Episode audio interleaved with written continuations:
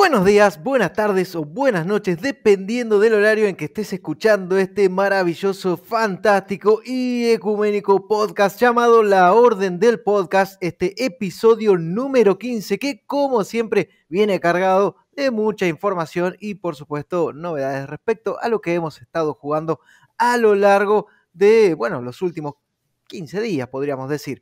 Así que, bueno, como ya saben, quien les habla es el viejo Frank, también conocido como Franco Borgoña IRL, y esta vez, en esta ocasión, se vuelve a reunir la Trifuerza, ese tridente ofensivo en esto que es la actualidad del gaming.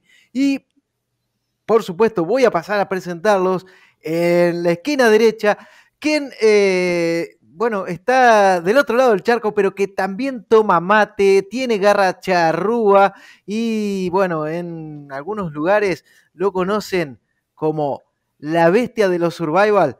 Así se lo conoce, no, no sé si él sabía, pero así se lo conoce. Me refiero, claro, está a Hikari. Muy buenas, Hikari, ¿cómo estás? Buenas, ¿todo bien? Contento de volver otra vez, de sobrevivir. Y nosotros, y nosotros estamos muy contentos de que hayas sobrevivido. Por eso estás aquí con nosotros. Lo tuvimos, lo tuvimos de baja, pero bueno, eso no te lo vamos a pagar. Eh, Mierda. No sé, no me presentaste el certificado de salud, no, no sé, no sé. Este, así que bueno, lo siento. Lo voy a hablar con el bueno. sindicato, ¿eh? Sí, con el de Blizzard. Claro. Justamente con ese. Y bueno, del otro lado, en la esquina, eh, ¿qué, qué dije? En la esquina derecha, en la esquina izquierda, entonces eh, sería el retador, el que viene a ponerle picante, también se lo conoce, por supuesto, como señor picanteador, el Barros Esqueloto del gaming, señor jugador, Mariano, para los amigos. Muy buena, Mariano, ¿cómo estás? Ah, Ah, también hola. conocido como Batman, perdón, también Batman, me olvidé. ¿Batman? Ah, Batman sí, es un científico, yo no soy tan inteligente. Pero, pero tenés gafas, tenés cara de científico, así que no sé. Soy más como un Clark Kent, pero solamente Clark Kent. Claro. Lo La, la Superman. otra parte no. Eh, ¿Qué tal? Todo bien, todo bien. ¿Vos qué- cómo, cómo has estado? ¿Cómo han estado estos últimos días? ¿Han estado viendo otra vez Robocop? ¿Alguna película de Neil Breen? Este, Ah, de, de hecho, no, estoy, estoy, eh, entré como en un círculo eh, misterioso de cine japonés de los 80. Mira, Ah, Es muy ah. específico. Eh, de verdad que sí.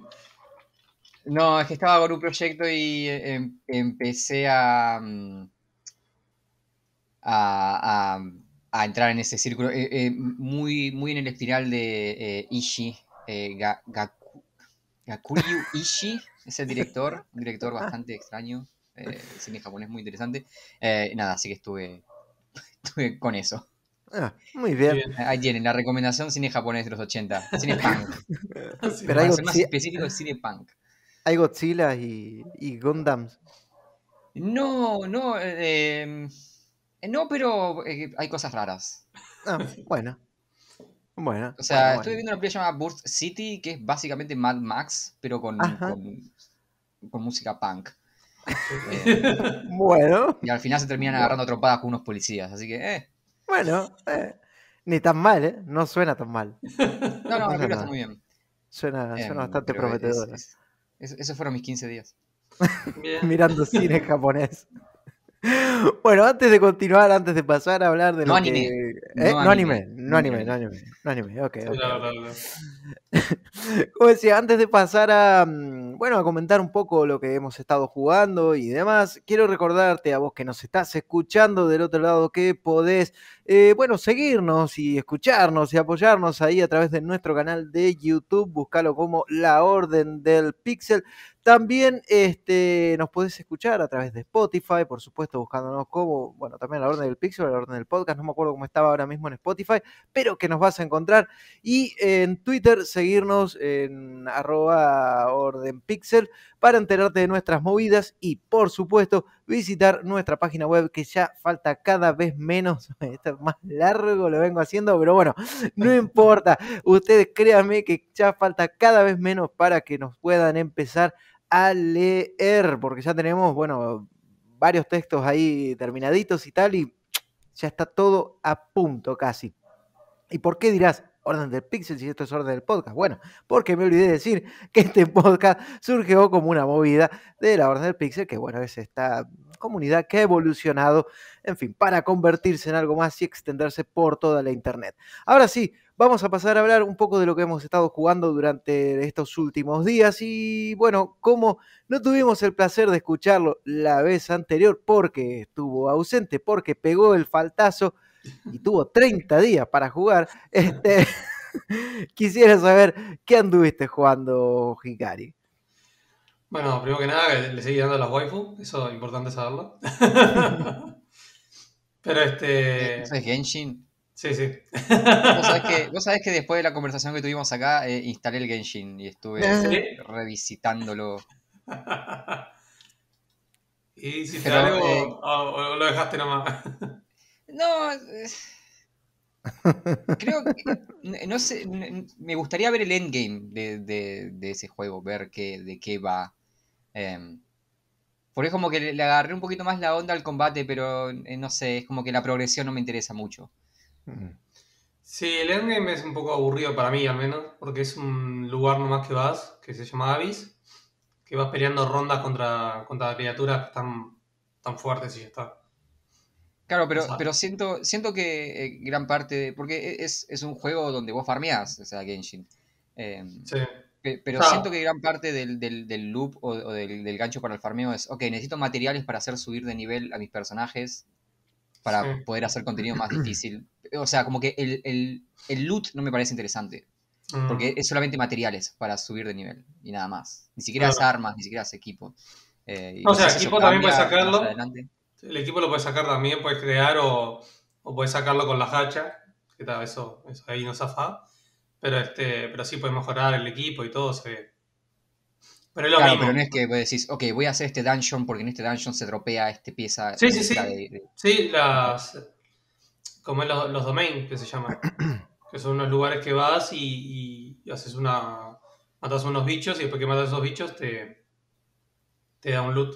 puede ser artefacto, puede ser material para mejorar las armas. No, no es solamente ese, ese es mi tema, es que es todo, es todo material, es todo como... Claro. yo, lo, yo lo, por ejemplo, miraba, el, tiene cosas interesantes como que tienes el libro del aventurero, donde tienes misiones diarias, y tienes objetivos y los vas subiendo como si fuese algo así, un Battle Pass, pero un poco más complejo. Sí. Pero al mismo tiempo es como, ok, pero la recompensa de estas cosas es materiales o consumibles, o es súper no interesante, al para mí. Este, pero bueno. Son gustos. no, no, es que yo te preguntaba porque quería saber si por ahí en el endgame, viste, los, juegos normalmente en el endgame cambian bastante eh, respecto a. Sí, no, este es eso, lo que te decía, o sea, después terminas la historia y lo que haya. O sea, pasa que como van agregando siempre contenido cada dos o tres semanas, este, siempre tenés misiones nuevas, tenés el mapa todavía para explorar. Este, es más de eso, más de más de exploración y de hacer la historia. Eso más que nada el, contenido que, te engancha del juego. Este, pero bueno. También tienen los eventos que, bueno, que, también te dan las Primogen para sacar más, más personajes, o sea que también tenés por, ese lado también tenés otra cosa que, va cambiando siempre. Sí, sí, las historias que agregan parece que están bastante bien logradas. O sea, son, no sé, yo encontré una historia donde tenía que ayudar a una cocinera a en un concurso de cocina, poner ah, ah esto es. Esto, esto es más interesante que ir y matar 20 enemigos. Claro. Eh, ya, o sea, parece que hay. Las, misiones de historia parecen pequeñas historias, están centradas ahí. Sí, sí, hay algunas que son un poco aburridas, pero hay otras que, están muy buenas, sí. Pero bueno, y lo que realmente estoy jugando es al, al Ringworld, que saca un DLC ah, nuevo. Este, El de me va a salir. De las ideologías. Que la verdad que. O sea, Ringworld es un juego que hace tiempo que lo juego. Y bueno, para los que no sepan, y vivieron debajo de una piedra no saben lo que es Ringworld. para mí es el, hijo mayor de, del Dwarf Fortress, que es otro juego que algún día voy a hablar acá en este podcast. Este, es un juego de gestión, donde gestionas a, digamos, una aldea o algo así, por decirlo así un asentamiento donde tenés eh, personajes que van haciendo, que les puedes mandando hacer cosas. Bueno, construir, que que pueden plantar, que bueno, tenés que gestionar para que, bueno, para que la, la aldea salga adelante. Esos personajes tienen personalidades, o sea que hay cosas que les gustan, hay cosas que no, tienen este, cosas que cosas buenas de ellos que hacen bien y cosas que hacen mal, no sé, por ejemplo, tal vez tenés algún pirómano y, y cuando se enoja prende fuego todo, o, o, tenés a alguien que, por ejemplo, solamente le gusta estar despierto de noche, entonces si está despierto de día se siente mal. Y bueno, también tenés este, cosas que, que les gusta y cosas que no, entonces si tenés muchas cosas que no les gusta, se ponen mal, se enojan y, y bueno, pueden, hacer cualquier cosa, pueden ya empezar a romper cosas, como que se pueden encerrar en su cuarto y no querer salir más nunca. Este, pero bueno, la, idea del juego es que bueno, vas a hacer tu asentamiento, sobrevivir y luego de, eso llegar a diferentes cosas. Por ejemplo, puedes llegar a hacerte una nave y, y escapar del planeta, porque, cosa que no dije al principio, una de las, de las historias que tenés, porque tenés varios tipos de historia en el juego, es que venís en una nave y caes en este mundo que es un, ringworld, que es un mundo como devastado. Este, y bueno, la idea es sobrevivir y escaparte de ese mundo. Entonces la idea final sería hacer una nave y escaparte. Pero como hay otras historias, como por ejemplo puede ser tribal y ser toda gente de tribu, simplemente puedes construir una tribu y listo. Así que no, Tampoco es que realmente sea... distintos escenarios al comenzar. Claro, mismo por ejemplo hay uno que se llama eh, Un rico con mucho tiempo, algo así creo que se llama la traducción, que es una persona sola con mucho, muchos recursos y tiene que sobrevivir con eso. Claro. Este, bueno, la idea es ir sobreviviendo porque además de todo eso, o sea, además de que bueno, que tenés que estar gestionando para que estos tus, tus alianidos estén contentos y tengan todo lo que necesiten como comida, ropa, este, avanzar en tecnologías, que también tenés tecnologías. Este, bueno, también tenés, este, cada persona que tiene habilidades eh, para ciertas cosas, entonces tal vez algunos son buenos minando y otros son buenos, no sé, plantando, entonces tenés que ir viendo, gestionando a quién pones con qué cosa. Este, además de todo eso tenés una, una IA, una inteligencia artificial, que la puedes elegir cuando arrancas la partida, que lo que hace es ellos le dicen storyteller, son un contador de historias. Porque lo que hace es darte eventos. Entonces te va tirando eventos que te van a ir pasando mientras vas jugando. Entonces, por ejemplo, tal vez en un momento, eh, no sé, te viene una caravana para comerciar y de repente en otra te viene una manada de, perritos salvajes que quieren, que comen carne humana. No sé. Te puede pasar de todo en ese juego. este o te puede caer un meteorito, puede haber un, volcán, pudo haber hecho erupción y taparte la, el cielo y hacer que todo esté oscuro y que las plantas no crezcan. Este, no sé, cualquier cosa. Eh, bueno, entonces dependiendo la, la inteligencia artificial que, elijas, que hay tres, que hay una que es eh, que va desde menor a mayor, o sea que empieza al principio con cosas suavecitas, eventos suaves, y a medida que pasa el tiempo cada vez van a ser mayores. Tenés otro que te mide un nivel de, lo que tenés y te tira más o menos eventos del mismo nivel. Y tenés otro que es el, el, que por todos eligen siempre, porque me parece más divertido, que es, que es Randy, que es, el, es aleatorio. O sea, puedes arrancar y de entrada te tira 20 bichos para pelear igual, no, no importa. A no le importa nada, él te tira cosas random. Este, y bueno, entonces, con todos estos factores, o sea, tres factores externos que te van a aparecer, como, además tenés misiones también que te dan otras facciones que hay en el mundo.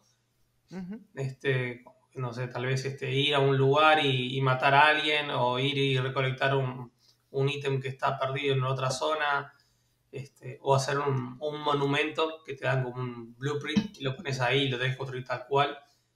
este, y bueno, cosas así que te dan recompensas, que te dan más ítems, que te pueden servir para pelear o, para seguir avanzando más. Y bueno, todo esto es como una base enorme, o sea, porque yo lo que te estoy diciendo es como la puntita del iceberg porque hay pila de cosas, o sea, entonces puedes llegar hasta agarrar a una persona, este, por ejemplo, capturar a alguien, dejarlo prisionero, meterlo en una camilla sacarle los riñones, sacarle los pulmones, sacarle el hígado, sacarle los ojos, sacarle el corazón Y todo eso después, todos esos órganos, venderlos. Por ejemplo. Puedes matar a alguien, puedes hacer una aldea caníbal, puedes matar a la gente y comértela, y con la piel hacerte ropa. ¿Quién no quiso un, sombrero de, piel humana? y no sé, y por eso te digo, o sea, las opciones son muchísimas, o sea, podría estar una hora hablando de todo lo que puedes hacer. Pero bueno, lo que trae el nuevo DLC, que era lo que venía a hablar ahora, eh, son ideologías, que es como si fuera una religión realmente, pero lo puse en ideología creo que es más bonito. Este, entonces lo que hace es poner que tus aldeanos, eh, si siguen esa ideología, tengan ciertos eh, gustos, digamos. Entonces, por ejemplo, puedes hacer que, como decía lo de los caníbales, puedes hacer una ideología que sea caníbal. Entonces, bueno, si no comen carne, o sea, si comen carne humana, se sienten contentos, y si no comen carne humana, se sienten mal. Si no tienen, no ponerle, no sé, tal vez los haces esclavistas. Entonces, si no tienen esclavos, se, se ponen mal, y si tienen esclavos, se ponen bien. Son como factores que, bueno, que te potencian las cómo se sienten tus aldeanos dependiendo de lo que hayan puesto en la ideología. O sea, lo que estás diciendo que ahora el juego se parece más al Sims. Sí, en ese aspecto sí. Pero bueno, también tenés, por ejemplo, pues, y por eso te digo que es como una religión, que podés poner como templos, entonces pones una zona donde hacen como rituales, que ritual puede ser mm, sacrificar a alguien como, no sé, como hacer un baile nomás, una fiesta. Mm. entonces, este, y puedes ponerle un día específico, entonces, bueno, ese día hacen ese, ese, esa fiesta, puedes ponerle como una recompensa que es tipo, no sé, que pase un evento bueno o que venga alguien nuevo a la, a la, aldea, o sea, si sale bien, ¿no? El, el evento. Claro. Eh, ritual, Y, y bueno, y así es como eso, como que le vas poniendo más picante a, la, historia. O sea, tiene sentido si fueses un millonario solo en un país, en un planeta uh, desierto, formando tu civilización, también querés formar eh, tu propia religión. Claro. Además de, una civilización y un MMO, es hacer una religión propia. Claro. Este, ¿Jeff Bezos? ¿Eh? Prácticamente todos, o sea, todos están en el espacio. Recién estaba mirando una nota de. Todos, todos se quieren ir de este planeta. Tiene sentido, lo están destruyendo, no quieren quedarse acá. Claro. Em, yo te quería preguntar respecto a, problema general, pero ¿qué, tan em, accesible crees que es Ringborn? Porque, o sea, siempre surgió la comparación de, Dark, de Dwarf Fortress. Em, y Dwarf Fortress tiene la fama de ser un juego muy hardcore. Muy hardcore. Eh, pero se mezclan dos cosas. Tienes la complejidad de las mecánicas y también la parte visual. Dwarf Fortress, que tengo entendido que ahora estaban trabajando en una versión. Sí, estoy esperando. estoy esperando la versión de Steam que va a ser. Claro, sí, ahí para ponerlo acá, pero sí. Pero, ¿crees que este Ringworld, eh, digamos, por en general no es tan específico el DLC, pero en, general, ¿crees, que em, toma nota de ese muro de dificultad que impone Dwarf Fortress para hacerlo una experiencia? Porque es, a ver, te voy a hacer, directo. Siempre quise jugar Ringworld, pero siempre me intimidó un poco. Mm. Em, no, no, yo creo que es yo creo que es muchísimo más accesible, pero muchísimo por lejos. O sea, es muy fácil. O sea, tal vez si alguien que nunca jugó un, juego de gestión, tal vez te iría a jugar algo más fácil, ¿no? Pero, pero como accesible el juego es, tal vez te cueste un poco a sobrevivir. tal vez estés a unas partidas tratando hasta que logres, ¿no? Este, bueno, yo que juego hace, hace años el juego, me pasa también de, que este, de un momento que me terminan matando. O sea, Claro, más si tienes el elemento eh, aleatorio. Claro, sí, o sea, llega un momento que si no, no avanzás o te quedas medio atrás, este, puedes llegar, te puede llegar un evento medio. O te puede llegar dos eventos, que es lo que me pasa a mí a veces, mm. que te viene una oleada, una raid, te atacan y bueno, quedan malheridos varios y de repente se están curando y te viene otra. o sea, ahí con tres, tal vez que te quedaron tres ahí defendiéndote. sí, es, la clásica de los juegos de estrategia y gestión, que estás jugando contra alguien más. Entonces, claro. no lo puedes controlar. Claro. Pero este, no, pero, pero comparando con Dwarf Fortress, que, este, que es un juego que en lo personal, por ejemplo, me llevó casi un mes a aprender a jugar, mm. este, viendo tutoriales, no que imagínate. Eh, no, esto es muchísimo más accesible. No solo en los menús, este, en lo visual también, o sea, de, qué cosa hace qué cosa, por ejemplo, gestionar el trabajo de los, de los, los aldeanos, por ejemplo, la ropa, la comida, el, tipo de medicamento que puedo usar con ellos. Los stop by son re fáciles de ver, de, poner. Sí, ya, el hecho de no tener que ver una guía para saber qué significa cada icono. Exacto, exacto. Eh. O sea, el juego ya tiene un tutorial de por sí, o sea que también eso son putos a favor, aunque no lo creas. Este, y bueno, yo creo que es más que nada ir aprendiendo, es jugarlo y vas a ir aprendiendo en, el correr, vas a ir viendo, bueno, esto mejor, tal vez al principio no haces muchas granjas y después te das cuenta que sí tenés que hacer granjas, por ejemplo, o las defensas, tal vez al principio haces una casita nomás y después te das cuenta que hay que hacer como un muro un poquito más lejos como para recibir a esa gente que te viene a atacar lejos de tu centro para que no te lo destruyan en el proceso. Este, no sé. Sí, cosas de juego de gestión que si, tenés cierta experiencia sabes decir, ok, no tengo que mirar todos los números a la vez. Ahí va. esa, es la típica también, de alguien que no está acostumbrado a este tipo de juegos, ve eh, un juego de este estilo y ve todos los números y piensa que tiene que estar constantemente mirando todos los números y eso te abruma, pero en realidad, es decir, alguien que entiende el género sabe que, ok, ahora los únicos números que me importan son estos dos. Estos no importan. Y luego me van a importar estos otros dos, así. Sabes focalizarte. Sí, sí, sí. Otra cosa que es importante, tiene nivel de dificultad. O sea que, mm. si bien tiene estas este, inteligencias artificiales, yo te decía, puedes ponerle fácil o puedes ponerle un modo que, por ejemplo, mismo es como sandbox, por decirlo así, y vos estás construyendo y no te viene, vienen unos eventos chiquititos que no te afectan a nada, entonces estás tranquilo. por ejemplo, ahí podrías aprender tranquilamente la base del juego para después meterte bien. O sea que, o sea, te da muchas opciones, pero muchísimas opciones como para que vos puedas jugar tranquilo y aprender. O como puedas ir y reventarte la cabeza tratando de sobrevivir, ¿no? Pero, por ejemplo, hay, youtubers, si lo buscan ahí en, YouTube, que hacen este challenge de ponerle uno, una persona sola en el medio del Ártico. Entonces, ¿qué pasa? En las zonas árticas el frío, o sea, como hace mucho frío, te empieza a bajar la vida. Entonces tenés que estar y no hay recursos prácticamente. Entonces, locos empiezan ahí de la nada a construirse una basecita, tratar de estar caliente y sobrevivir a, todo eso. O sea, básicamente están jugando a Frostpunk. Eh, sí, sí, sí, sí, sí. están muy buenos, la verdad que están muy buenos. Esos, a, a mí me gustan. El juego se ve súper interesante, te preguntaba porque desde hace tiempo tengo ganas de probarlo, pero siempre me intimida un poco. Yo creo que si te gustan los juegos de gestión, es, es algo fijo que dejes probarlo, sí o sí. O sea, es, como uno de los, de los top de, gestión. ¿Tiene soporte para mods también?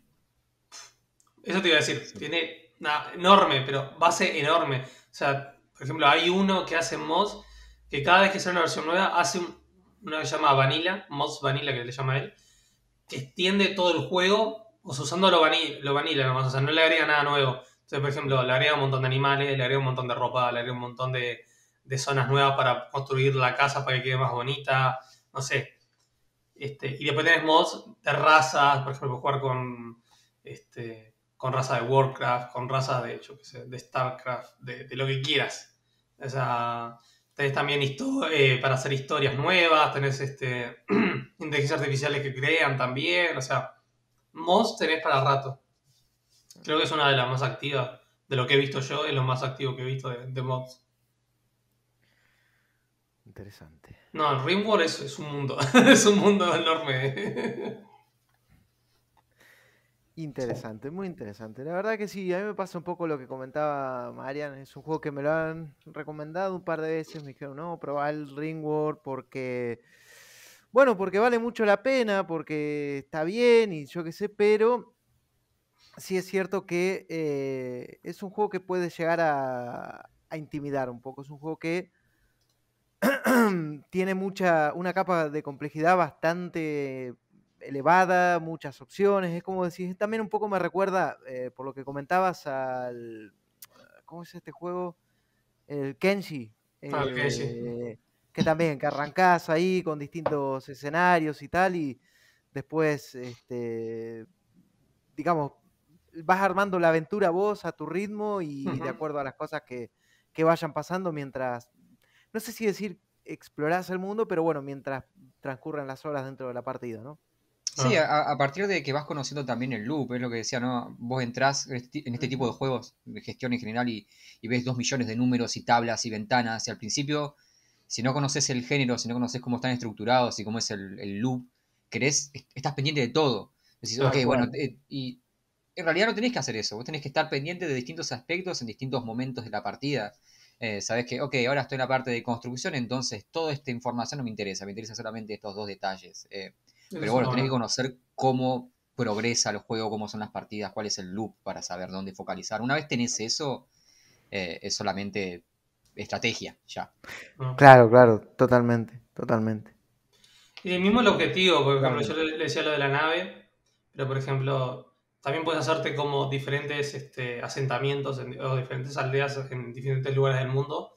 Entonces, este, como que puedes eh, separar los aldeanos que tenés y ponerlos al otro lado y tener varias aldeas al mismo tiempo, por ejemplo. Eso ya, no lo he hecho yo, yo no lo he llegado a hacer, o sea que imagínate. Claro, Este, no. Y Sí, podrías, también- por ejemplo, potencialmente decir, ok, esta aldea se encarga de producir este recurso que está en este lugar. Claro, Y podrías comerciar también. Sí, sí, sí. Mm. O sea, igual ya estamos hablando de algo bastante avanzado, ¿no? Pero se Claro. podría, sí. Después, este, Claro. por ejemplo, también tenés el. que es otro DLC que habían sacado antes, que es de, de, de- de Reyes. Como de. Ajá. Tenés como este, rangos ahí que puedes este, llegar a hacer. Porque también hay como poderes psí- psíquicos o una cosa así que tiene. Y solamente Ajá. se lo dan si tenés este. como un. como un título. Entonces eh, haces misiones para, para una facción que es como un, un imperio y Ajá. vas como subiendo de rango en, en- en esa escala como noble este, y te van dando poderes. Entonces tenés poderes, no sé. Para la pelea es tan bueno porque es como que van y los, los, los puedes estunear o puedes hacer que, que, se, que se alejen o que se, o se acerquen. Puedes dar bufos a, a la gente que tenés alrededor. Claro, claro. Eso está Eh, bueno. Le agrega otra, otra Claro, capa- por ejemplo también capa, además. Claro, más, por ejemplo, el que tiene el título, ya si tiene un título, dice, bueno, ta, ahora yo soy, no sé, soy, tengo tal título, soy importante. Ne- Necesito un cuarto que sea tan grande y que tenga tantas cosas, una sala del trono para mí y no sé qué, ¿entendés? Entonces ya te piden cosas y tienes que estar construyéndole Claro. Sí, sí, sí, sí, para mantenerlos contentos contento. y felices. Sí, sí. Me imagino. Eh, bueno, no sé si hay algo más que quieras comentar, agregar No, respecto porque de podría seguir. podría seguir y seguir porque... Eh, no, no, veo, veo, veo que es un juego que da para hablar mucho, que da para hablar largo y tendido, porque es eso, tiene muchísimas opciones, muchísima profundidad y, y bueno, pero vamos, para quien haya jugado Ringworld, la expansión recomendadísima, ¿no? Tal cual, sí, sí, sí, tal cual. Muy recomendada, la verdad, muy divertido. Excelente, excelente. Entonces, bueno, habiendo aquí hablado un poco de Ringworld, de todo lo que tiene para ofrecer y sobre todo también lo que tiene para ofrecer esta expansión más reciente que ha recibido el juego. eh, bueno, nada, voy, eh, vamos a hacer, vamos a pasar de Hikari, voy a pasar yo y, luego vamos, a, cerrar el bloque con eh, señor jugador. Yo, porque la verdad que lo que tengo para comentar es muy breve, también es algo que he estado comentando muy por arriba en el último episodio. Finalmente he terminado de jugar Sable, esta aventura que, bueno, que les había, comentado, que es un juego de mundo abierto donde bueno, tiene como una especie de vibra Breath of the Wild, digamos, obviamente muy reducido, muy acotado, porque acá no tenemos combate, no tenemos sistemas de crafteo, no tenemos nada de, que, de lo que hace a Breath of the Wild ser Breath of the Wild, simplemente un mundo abierto y una barra de estamina eh, y la posibilidad de escalar digamos, prácticamente por cualquier lugar que encontremos. Eh, No, de hecho, prácticamente no, podemos trepar cualquier lugar y digamos, visitar cualquier lugar que este mundo tiene ¿no? para ofrecernos. Ujú. Eh, el juego está bastante bien, la verdad que me gustó, o sea, si por ahí no escucharon lo que era un poco el capítulo anterior, es un- una aventura donde controlamos a una muchachita, se llama Sable, ella pertenece como una tribu de nómadas y emprende como un viaje, eh, como una peregrinación para encontrar su destino, digamos. Entonces, en este viaje, eh, simplemente mm, se nos dice, bueno, mira, tenés que buscar tu destino y podrías empezar mm, como que te voy a dar una pista, puedes empezar por acá. Y te mandan a una ciudad y bueno, ahí a partir de que llegas a esa ciudad empezás a conocer eh, NPCs, empezás a conversar con ellos. El tema de los, viste, bueno, a medida que vas conversando tenés como una distintos eh, diálogos, digamos, no hay toma de decisión ni nada por el estilo en ese aspecto. Eh, pero está bueno cómo están escritos porque muchas veces eh, vos empezás a hablar con un personaje y es como que vos tenés el diálogo del personaje, el diálogo de la protagonista y después hay como una parte de lo que la protagonista piensa pero no dice y eso está bastante bien, digamos, porque, no sé, le da un cierto toque interesante ahí a la parte narrativa, digamos, como una, pequeña profundidad, digamos, que a veces está bien y a veces realmente no, aporta mucho. Em, y bueno, eh, el juego es eso, es muy relajante, tenemos que ir básicamente de, explorando un desierto bastante grande, digamos, eh, lo que tiene que este es un mundo abierto, pero sí hay secretos, sí hay cosas para ir explorando y para ir descubriendo. Hay muchas misiones como secundarias, digamos, es que todo se siente como una gran misión secundaria, a excepción de tu misión principal. Eh, porque después, viste, básicamente, claro, es como que vas ayudando a uno y a otro y a otro y a otro y a otro, viste. RPG, el chico de los mandados. Eh, claro, exactamente, sos como el chico de los mandados, viste, pero es como que tiene una razón de ser acá porque, eh, digamos, el hecho de ayudar a estas personas o a estos personajes que, que te vas a ir encontrando, mm, te van a ir dando como unos, como una especie de tokens o de, no sé cómo llamarlo, emblemas, medallones o algo así, que cuando vos juntás tres de esos, es como que podés ir y canjearlos por una máscara, por una máscara nueva.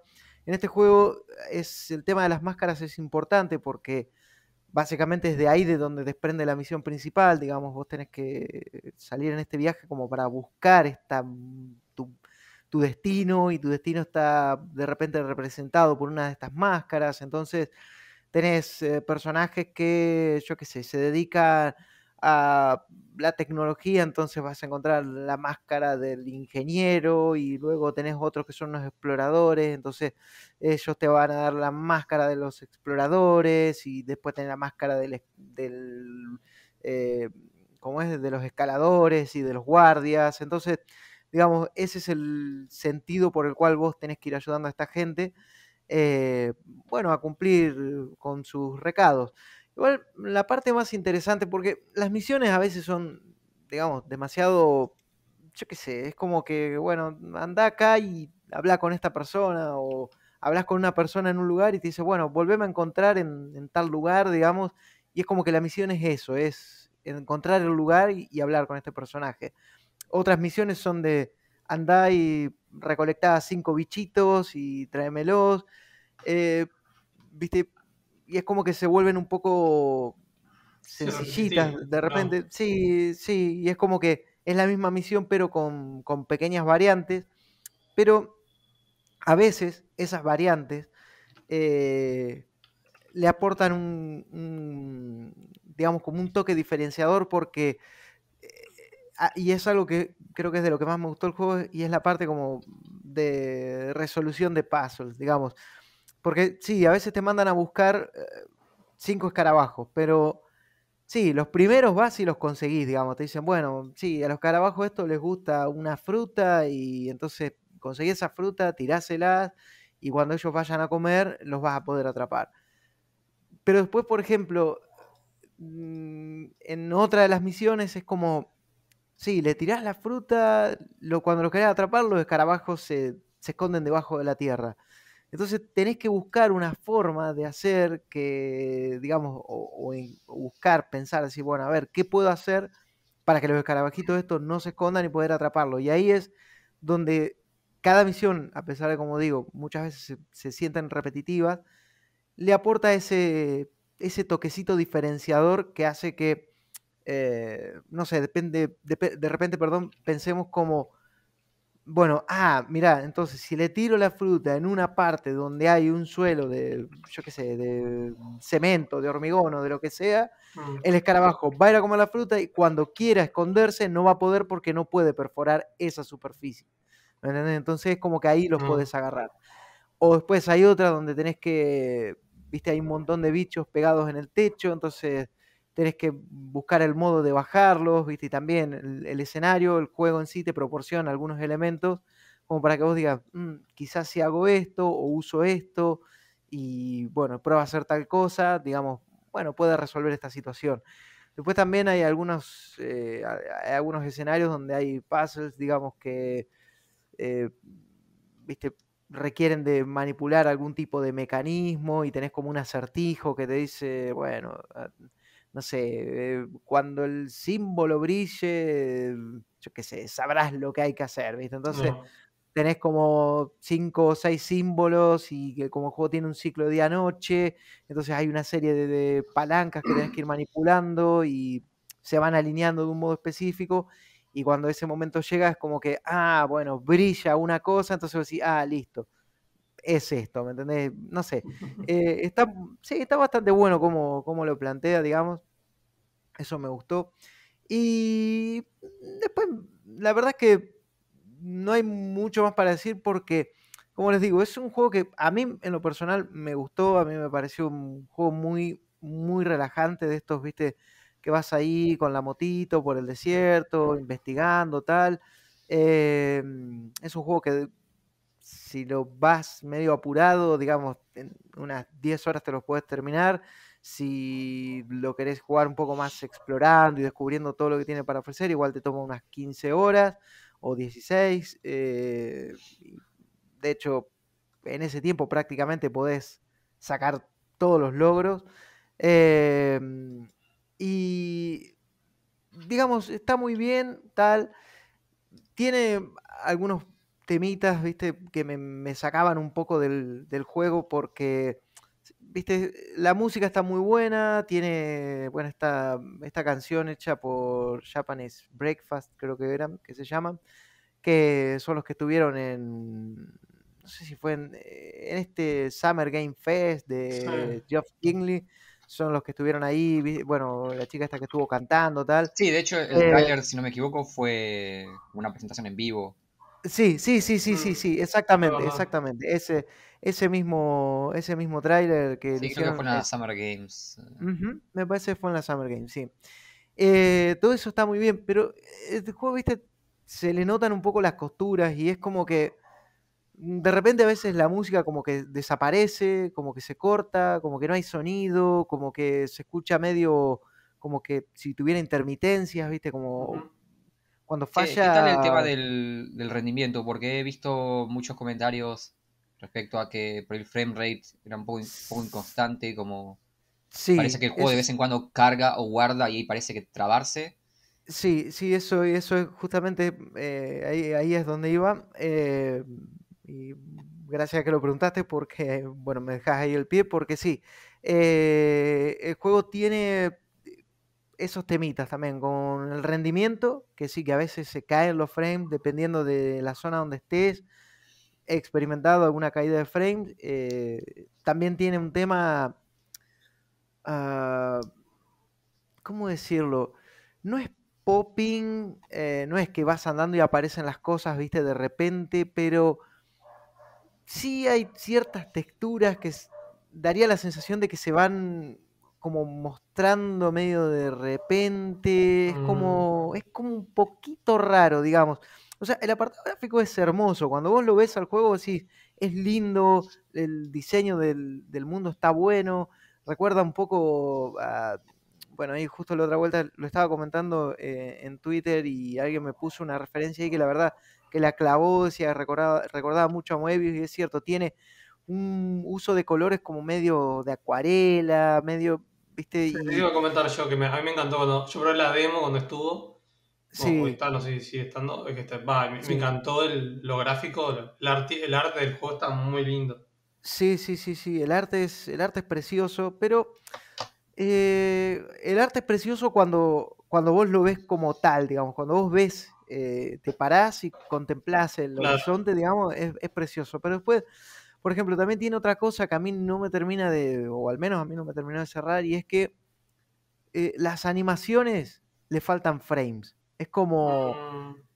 cuando un personaje hace un movimiento, parece como que, no sé, como que se hubieran perdido un par de frames por el camino, ¿me entendés? Y eso se ve raro también. Entonces, sí, el apartado gráfico es lindo, eh, la música es muy linda también, pero después son los propios problemas del juego lo que hacen que eh, uno termine como no disfrutándolo, porque es como decía María, eh, el juego tiene un tema con el rendimiento, se nota que hay un problema con el rendimiento, porque se caen los frames, porque, y no sé, y es como que de repente venís y súper apreciando ahí el, no sé, el entorno y bla, bla, bla, y de repente el juego, viste, vos sentís que yo qué sé, viene a 60 frames y tiene una caída bastante abrupta eh, que hace que, viste, por ahí se traba un poquito.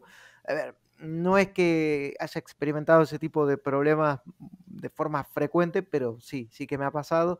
Y después lo otro, viste, también, como te digo, la falta de cuando se parece que se perdieron los frames, viste, cuando los personajes se mueven, eso también queda un poco, parecería como un poquito desprolijo. No sé si ha sido que lo han buscado hacer así porque esa es la intención, o si lo hicieron así por un tema de economizar eh, recursos, digamos, en el sentido de, eh, yo qué sé, hacer que, bueno, por ahí le quito frames, pero trato de compensar por otro lado, ¿me entendés? Como de aprovechar mejor eh, las herramientas de las que disponían para hacer el, bueno, a la hora de desarrollar el juego.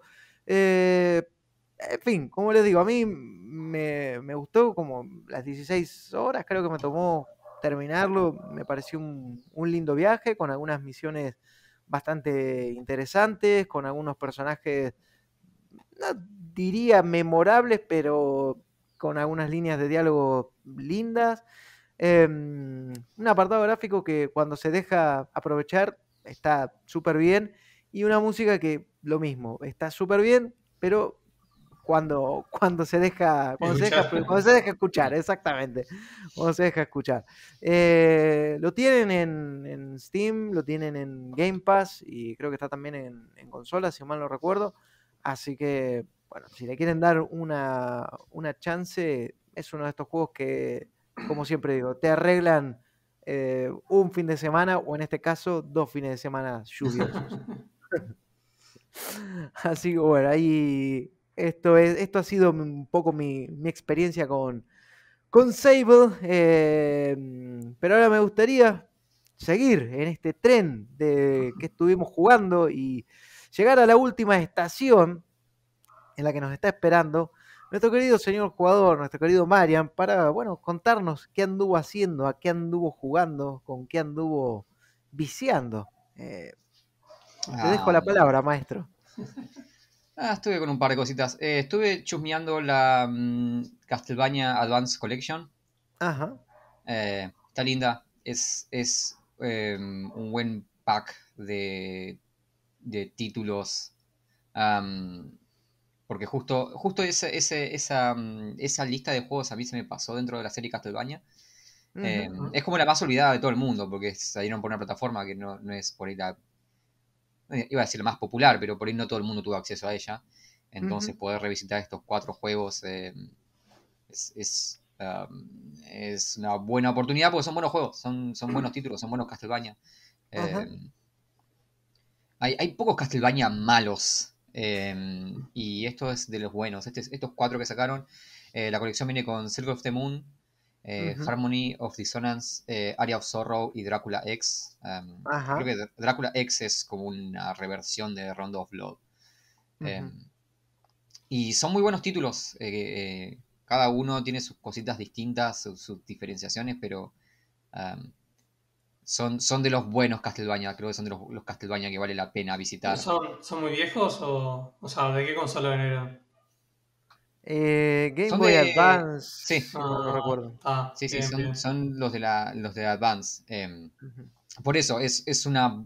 Si, uno está jugado, está acostumbrado a los Castlevania de las las versiones de consola de mesa, eh, es una buena oportunidad la, la que presenta el pack este, porque son cuatro títulos que por ahí para muchos han pasado de largo y vale la pena, son, son muy buenos.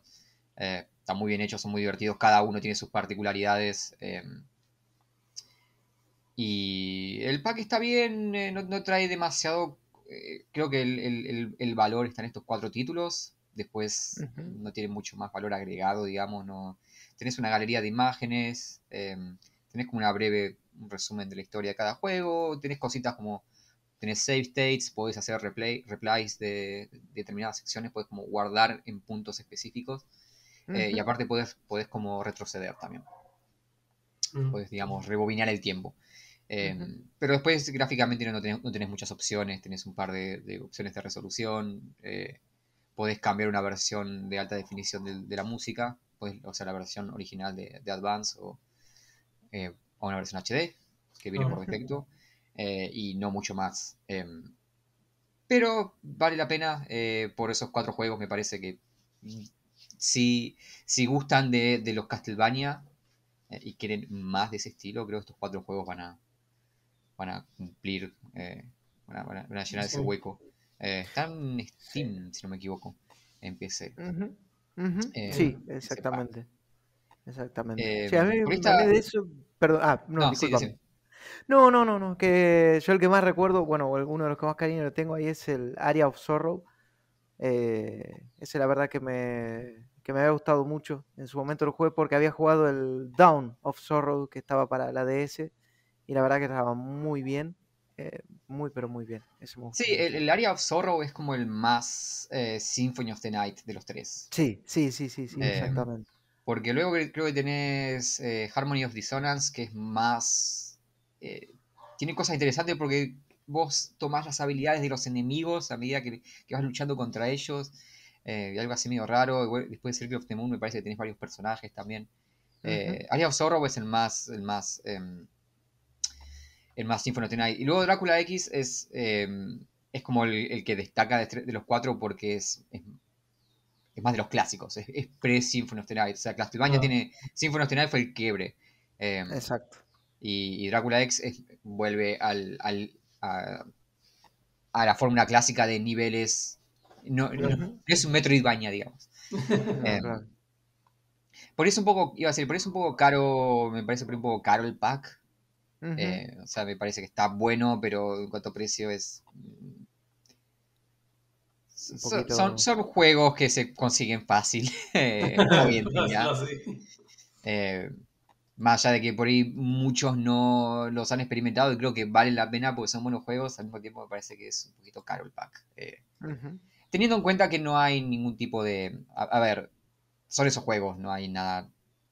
No hay ningún tipo de eh, upgrade visual ni nada de eso. Es, Sí, los juegos son esos y de hecho las opciones visuales son bastante limitadas. Es pixel perfect, eh, mantener este, este ratio o pantalla completa, que pantalla completa... O sea, es el tema, no es como hicieron, por ejemplo, creo que eh, la colección de, de- de Blizzard sacaron hace, hace unos meses Ah, eh, sí. Que podías poner pantalla completa y, te- y realmente trabajaron la versión HD de esos juegos viejos. No, acá no, acá Ah. la, versión pantalla completa es el juego estirado. Eh, no, no hay razón para, para jugar esa versión. Eh, te, te estira el juego a la resolución de la pantalla. Eh, Mm. así que. mm, em, sí, un poco caro, pero creo que el pack en sí está bueno. Es, es un, un pack bastante decente. Sí. Y luego de eso estuve jugando a la nueva obra de Jeff Bezos, eh, New World. Finalmente, finalmente Salió. salió. Ajá. O sea, el, el verdadero, el, el verdadero proyecto de Jeff Bezos, aparte de tener un monstruo capitalista como Amazon, eh, manejar el monopolio del streaming con Twitch y mandar otros millonarios al espacio, su verdadero objetivo es el mundo de los videojuegos. em, y em, salió New World, este MMO de Amazon, que es muy popular.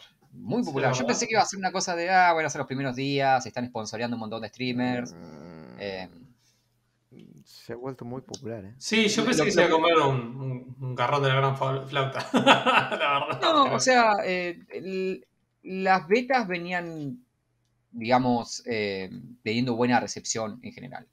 Mm. Eh, no, no, no es que, no, es que no, no había mucha inseguridad. Por ejemplo, ahora hay 500.000 personas jugando New World Sí, sí, sí. En Steam. O sea, es un montón de gente. Sí, Más sí, allá de que, sí. porque, viste, sí, Twitch, bueno, eh, o sea, Amazon, Twitch es lo mismo.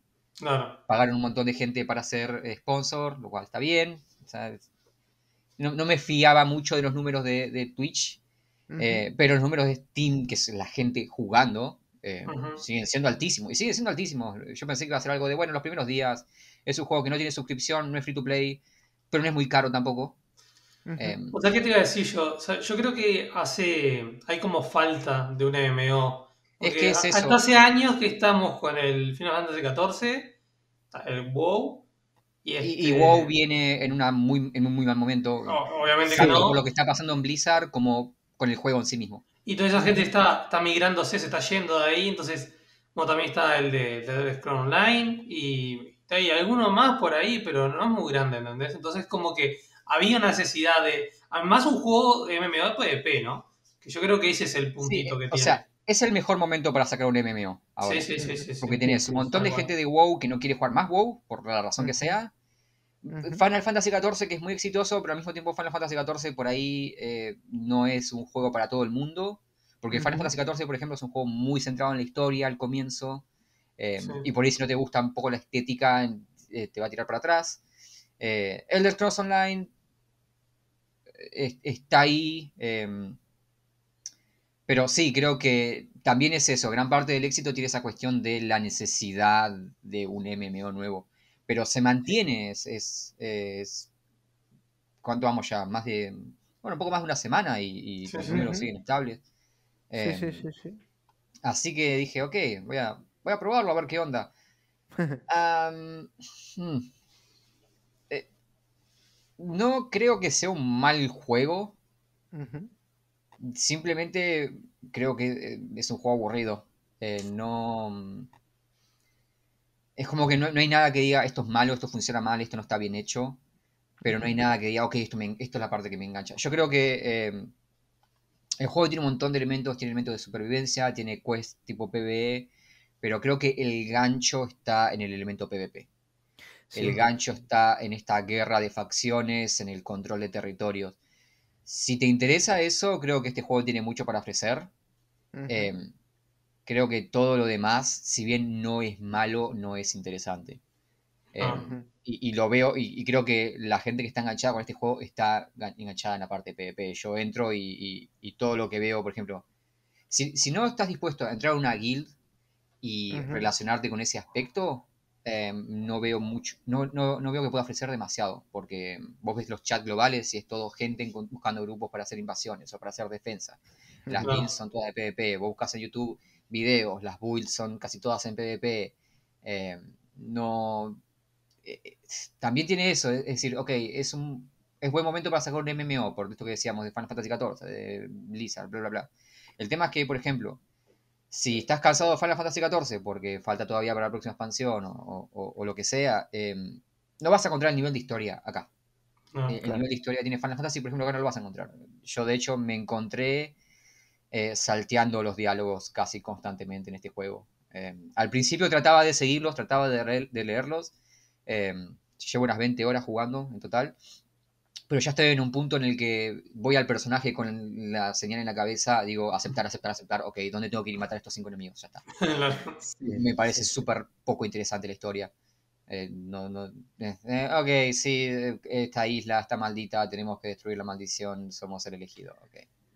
Sí, y también creo que eso se debe a que el juego tampoco hace como un muy buen trabajo para darte una explicación de nada. Es como que vos arrancás ahí, bueno, eh, eh, digamos, tu barco naufraga, eh, te dice, eh, no sé, eh, bueno, se perdió la caja, la caja, y, viste, bueno, la tenés vos, la caja, maldito, no sé qué, te dice, viste, bueno, seguís caminando, matás tres, cuatro bichos, salís del lugar, eh, te vuelve a aparecer un personaje similar al que te acusaba de que le habías robado la caja, que no sé si es el mismo o no, porque no te lo deja muy en claro, y de repente apareces en el borde de una playa con una persona que te dice, ah, sí, la isla está maldita y acá la gente no muere. Y es como que, ah, bueno, y empezás a ser el salvador de la isla. ok.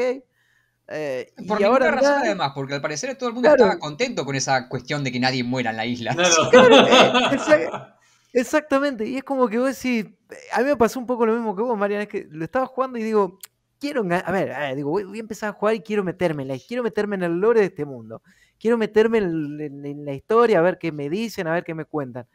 Y fue lo mismo, empecé a jugar y a las dos horas digo, "Pff, es que no me interesa porque nadie me está contando nada.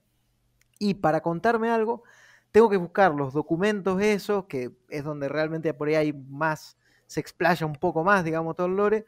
Pero claro, están escondidos y... Yo solamente agarro eso por la experiencia y los leo. Sí. sí, Ah, al algo final- brillando, listo.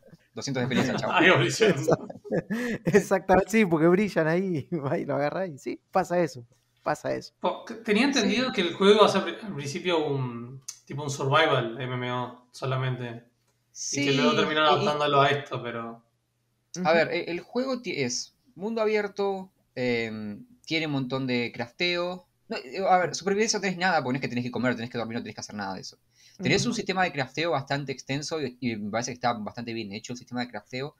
Sí, me gustó. donde vos, o sea, haces, por ejemplo, si recolectás, eh, qué sé yo, recolectás, no sé, madera cortando árboles, subís de nivel tu habilidad de leñador, si picas piedra, eh, tu habilidad de minería, y así con absolutamente todo. Tenés 200 habilidades de crafteo y las vas subiendo a medida que vas, las vas trabajando.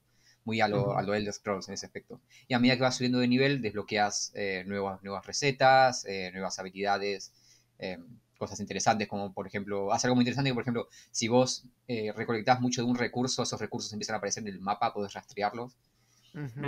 El problema para mí es que todo el crafteo es en función de la parte PvP, de decir, ok, tengo que craftear estos materiales para venderlos en el mercado o para eh, depositarlos en estas quests que van a hacer que, no sé, el pueblo mejore eh, las mesas de trabajo o lo que sea.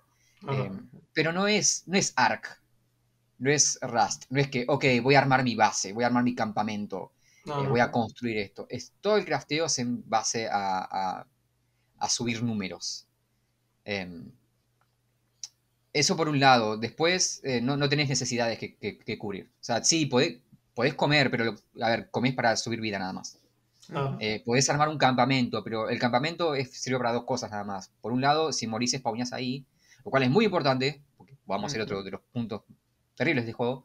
eh, pero si morís, spawneás en el campamento y aparte podés craftear cosas, podés subir de nivel del campamento.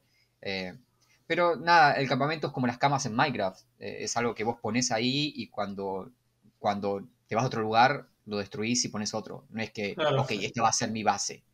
El campamento es una fogata nada más. Eh, lo único que puedes hacer ahí es craftear o descansar para subir vida y nada más. Y eso funciona como un checkpoint. Eh, lo cual es importante porque para mí el... Bueno, después, combate. El combate es eh, más de acción. Vos tenés tres habilidades activas y tenés un rol. eh, ataque pesado, ataque ligero. El combate está bien. No, no tenés rotaciones ni 200 cooldowns. Eh, es un poco más de acción también, como con las habilidades de crafteo y recolección, subís de nivel dependiendo de las armas que uses y, y tu clase depende del arma que, de- del arma que tengas. Entonces, si Ujú. vos, por ejemplo, tenés un mosquete y usas el mosquete, matás enemigos con el mosquete, subís de nivel mosquete y de pronto si querés usar otra arma, te cambias de arma y listo. Eh, Ujú. tenés stats que, que ganás cuando subís de nivel. eh, y esos stats sí modifican tu eficiencia con ciertas, ciertas armas. El juego te dice, hey, no sé, fuerza sirve para potenciar el uso de estas armas. Destreza sirve para potenciar el uso de estas armas. Eh, pero luego tu clase depende del arma que tengas equipada. La puedes cambiar en cualquier momento y hacerla subir de nivel eh, atacando enemigos. Eh, está bien, no se siente mal el combate. eh, es, eh, normalmente estás combatiendo uno contra uno. El combate es bastante más pausado. No, no es Diablo que te mandas de cabeza a una pila de enemigos. Es más. eh, e- es un poco más táctico si se quiere. Al menos el, el combate PvE. De nuevo, el elemento PvP es importante. Yo no experimenté mucho con él. Em, es- está bien, o sea, es, es ok. Todo, todo en este juego es ok. eh, esa es la sensación que estoy teniendo. Em, pero para mí lo que más me está matando, porque, ok, bien. La historia no me importa, estoy acá para hacer misiones. El, el loop de voy a hablar con este personaje, andá, matá 5 lobos, 10 zombies, eh, o conseguí X cantidad de recursos. Ok, no tengo problema, es el tipo de juego descerebrado que estoy dispuesto a aceptar en este momento de mi vida. No tengo ningún problema con ese tipo de diseño, al contrario. Em, y creo que el combate funciona lo suficientemente bien eh, como para hacer de ese proceso algo disfrutable, aunque sea mínimamente. No, no me molesta ir y matar a cinco de estos enemigos. Eh, no es que uh, diga, uh, wow, este combate es fantástico, pero ok, listo, sí, voy a, puedo hacerlo mientras escucho un podcast y no pasarla miserable. Eh, por la parte de recolección es mucho más molesta. La parte de recolección, cuando me han, mandado misiones de recolección, lo que he hecho es ir al mercado y comprar las cosas ahí. Y comprarlo. Sí. Directamente. Eh, crafteo por ahí me interesa un poco más, pero aparte de recolección es como, ah, ok, no voy a, no voy a hacer esto. No voy a, no voy a ponerme a dar vueltas por el mundo porque el juego tiene mucho de eso. Seguramente si vieron streams eh, de gente jugando New World, gran parte de esos streams haya sido alguien corriendo por el mundo. Sí, claro. El juego es eso, en gran parte. Eh, y ese para mí es el problema. Eh, no me jode ir a matar cinco lobos, ir a matar 10 zombies. Lo que me jode es que entre eso el juego te obliga a estar 10 minutos corriendo en mapas vacíos. Eh, no entiendo por qué es tan restrictivo con el tema del viaje rápido. es, es, una cuestión de diseño además. O sea, no tienes monturas en el juego. Y aparte el juego el juego te manda a distintos puntos del mapa de entrada y el viaje rápido es limitadísimo. Básicamente el viaje rápido funciona. Vos, vos cuando estás en un pueblo podés eh, seleccionar como, digamos, punto de spawn o punto de teletransporte las posadas, pero solamente puedes tener activas unas a la vez, una a la vez. Eh, y a esa posada siempre podés teletransportarte gratis, pero solamente a esa posada que tenés como activa. Es decir, vos estás en el mapa, decís quiero volver al pueblo, vuelvo a la posada. Eh, pero solamente puedes volver a esa que tenés activa y solamente puedes hacerlo una, una vez cada una hora. Cada una hora. Tiene un cooldown de una hora. Eh, si vos querés. Después tenés otro sistema de transporte que no es gratuito, que consume un tipo de moneda, un tipo de recurso, que al principio es muy limitado. Eh, hasta nivel 15 estaba muy limitado ese recurso. Yo ahora estoy en nivel 20 más o menos y ya estoy siempre al máximo. Entonces ya no es tanto un problema. Pero al principio ese, ese, recurso es muy limitado. Entonces también es decir, ok, quiero teletransportarme, pero tampoco puedo hacer, eh, no sé, en los primeros niveles, como mucho podía teletransportarme una o dos veces. Eh, y el juego tiene mucho de ir y venir. Em, pero también tenés un cap eh, es, como que por diseño está limitado el, el, no entiendo por qué esa limitación en el teletransporte, en el viaje rápido. Porque también hay un, tercer factor y es que no puedes hacer viaje rápido desde cualquier lugar y a cualquier lugar. Vos solamente podés viajar desde un pueblo a puntos de teletransporte específicos que no hay muchos en el mapa u otros pueblos que ya hayas descubierto. Entonces se da esta situación de, ok, acepté esta misión, tengo que caminar 15 minutos hasta donde es la misión, matar los 5 lobos y luego volver caminando otros 15 minutos o ir a un punto de teletransporte para teletransportarme al pueblo, pero ese punto de teletransporte por ahí no está a 15 minutos, pero está a 10 minutos. Eh, y si estoy en niveles bajos, tengo que cruzar los dedos para tener el recurso, porque el recurso aparte no es fijo, no es que vos gastás un monto fijo de ese recurso por teletransporte, sino que varía según la distancia, varía según la ocupación del terreno de tu facción y también varía según el peso que vos lleves en el inventario. ¿Eso te iba a decir que lo vas consiguiendo con el tiempo o es que, no sé, es una eh, Ese recurso vos lo conseguís a medida que recolectás materiales, que matás enemigos, que completás ah. quests, eh, pero conseguís muy poquito, por ahí, por ahí un solo viaje te sale, no sé, entre 30, 40, 50, 60 de, ese, de ese recurso y por ahí por recolectar materiales de vez en cuando conseguís uno. Por, matar a enemigos conseguís uno también. Después, a medida que vas subiendo de nivel, las misiones empiezan a, darte más de ese recurso. Y ya te digo, yo estoy en un punto en el cual siempre estoy en el máximo, que es 1000. Entonces ya no es un problema para mí el teletransporte. Pero por otro lado, me sigue pareciendo raro que limiten. O sea, no entiendo la. la... Lo que yo no entiendo es por qué ese límite. Porque el tema es que mientras vos estás caminando de punto A a punto B para hacer estas misiones, no hay nada. El mundo es súper estático. Es súper estático. Eh, no es que tenés eventos aleatorios. No es que Ah. tenés eh, mucho para explorar. eh, o sea, a ver, sin exagerar, los enemigos se spawnean siempre en el mismo lugar. Sí, Vos sí. mataste a un enemigo y ese enemigo a los 30 segundos, que de hecho algo que me parece también es que los enemigos se spawnean demasiado rápido a veces. Sí. eh, y eh, eh, están fijos, es, el, el- el mundo es súper, súper eh, estático. De hecho, tenés como eh, eventos, entre comillas, aleatorios. Por ejemplo, tenés unos portales que de vez en cuando aparecen en el mapa y decís, ok, si hay gente en, este, en esta zona, pueden destruir este portal. Pero el tema es que esos portales simplemente están ahí y siempre spawnean en los mismos lugares. Eh, Ah. Y tampoco he visto mucha gente hacer eso. La gente está como enfocada, súper enfocada en el PvP. En es- esos portales nunca vi nadie interactuando con ellos. Eh, pero aparte no, no, no, no da la sensación de, de que sea esta cuestión dinámica. No es que eh, de pronto vas caminando y ¡pum! se abre un portal y ¡uh! Bueno, ¿qué está pasando? No, es como, ok, abrís el mapa, ah, ok, acá, acá donde sale un portal siempre hay un portal ahora o no está. Eh, no tenés esa cosa como, no sé, juegos como The Division o Destiny, que de pronto vas caminando por el mundo y ¡pam! te encontraste con algo, te encontraste con un jefe, te encontraste con una patrulla de enemigos, te encontraste con este evento público que durante cinco minutos va a estar activo nada más. No, esto está ahí. O sea, cuando aparece el portal este, está ahí hasta que se resuelve. Claro. Eh, entonces, eso es el problema, es que como que en estos trayectos no hay nada interesante realmente, no hay nada dinámico. Es, me- me he encontrado, eh, creo que es la primera vez en mi vida que he usado la función de eh, autonavegación en un juego. Ah, sí. Me he encontrado poniendo, porque aparte de eso, ni siquiera hay enemigos, porque los enemigos spawnean en lugares súper específicos, en las zonas, digamos, en zonas de combate, entre comillas. Entonces, si vos querés ir punto A, punto A, punto B, eh, andás, vas a un camino, pones el, el movimiento automático y ya está. Me he encontrado haciendo eso. Eh, simplemente dejando que el personaje camine y yo mirando algo en otra pantalla. Em, tenés. A ver, a ver, este juego tiene el elemento PvP en el mundo, pero es opcional. Vos podés activarlo o desactivarlo. La mayoría de la gente que he visto lo tiene desactivado. A ver, entiendo que por ahí el objetivo de los desarrolladores sea que el dinamismo esté en el, en el elemento PvP.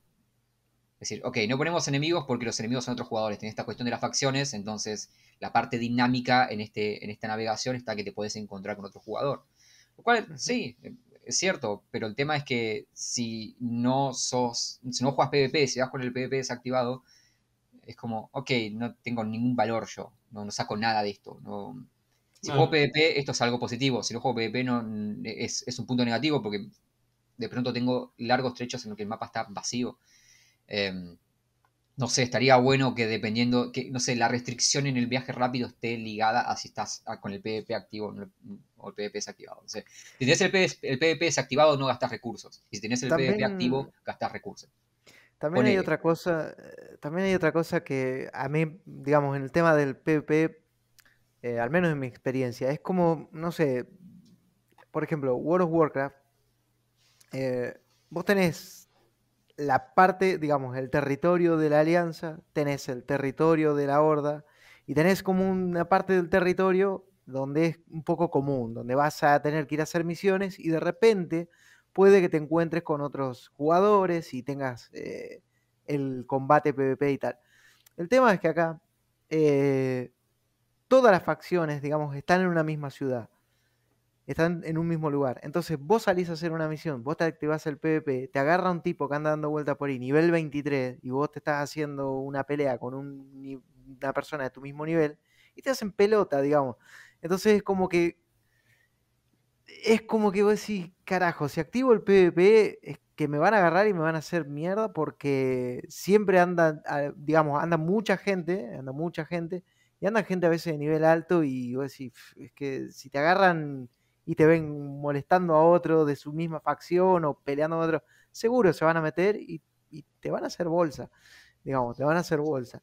Eh, entonces como, no sé, digamos, creo que aportaría un poco más a ese dinamismo que menciona Marian si, yo qué sé, si las facciones, digamos, estuvieran un poco más distribuidas en, en sus territorios y bueno, luego se empieza a dar eso de tengo que ir a lugares comunes con otros jugadores y bueno, y ahí está el riesgo de, eh, ah, me voy a encontrar con alguien y de repente puedo llegar a, a tener un, problema, ¿viste? Porque, bueno. Sí, depende mucho también de, del servidor, ¿eh? Porque, o sea, podés tener zonas totalmente controladas por una facción. Sí, claro, claro, eso em, sí. Y, tener, y podés tener zonas neutrales también. O sea, vos en todas las ciudades tenés a, las tres a los tres representantes de cada facción y, podés ir a cualquier zona. Em, pero yo he visto en el servidor que estoy yo, por ejemplo, cuando empecé, yo empecé en un servidor que en su momento, cuando salió el juego, había problemas con los servidores. Luego agregaron más servidores. Yo no experimenté cola, o sea, yo, eh, el juego creo que ha salido miércoles, jueves por ahí. Eh, yo empecé a jugar el sábado de esa semana, ya habían puesto nuevos servidores, lo cual tiene sentido porque Amazon es dueña de todos los servidores del mundo. Em, y no tuve prácticamente cola de espera eh, yo cuando entré. Por suerte, pero entré en un servidor nuevo, por ejemplo, cuando entré, el mapa estaba en blanco, eran todas zonas neutrales. pero ahora ya ves zonas de decir, ok, estas dos secciones están ocupadas por la facción verde, esta por la facción púrpura, y ves eso que decís vos, Frank. Se va, eso está bueno porque se va armando como de manera más natural. Entonces, si vos vas a la versión, a las zonas verdes, por ejemplo, puedes ir con el PvP activo porque sabes que la mayoría de la gente que te vas a encontrar es, gente de tu facción. Claro. Pero, por ejemplo, si vas a las otras zonas, sabes que, ok, acá voy a desactivar el PvP o voy a tener mucho cuidado porque sé que esta es una facción enemiga. Em, sí, sí, bueno, igual lo, que se podría hacer es, este, verdad, de corte, como en Black Desert. Black Desert, por ejemplo, no, no, hay, no hay eso de activar o desactivar PvP. O sea, vos vas y, por ejemplo, si quieres matar a alguien, lo puedes matar. Pero ¿qué pasa? Ojo, acá puedes desactivarlo, pero solamente puedes hacerlo en los pueblos. No es que ah. podés. O sea, vos, claro, pero a ver, pero si vos no querés hacer PvP o, vas a un lugar donde sabes que te pueden matar, vas desactivado y listo. Pero lo que yo decía es que en Black Desert vos podés ir, o sea, y te puede matar cualquiera, te puede atacar cualquiera en cualquier momento.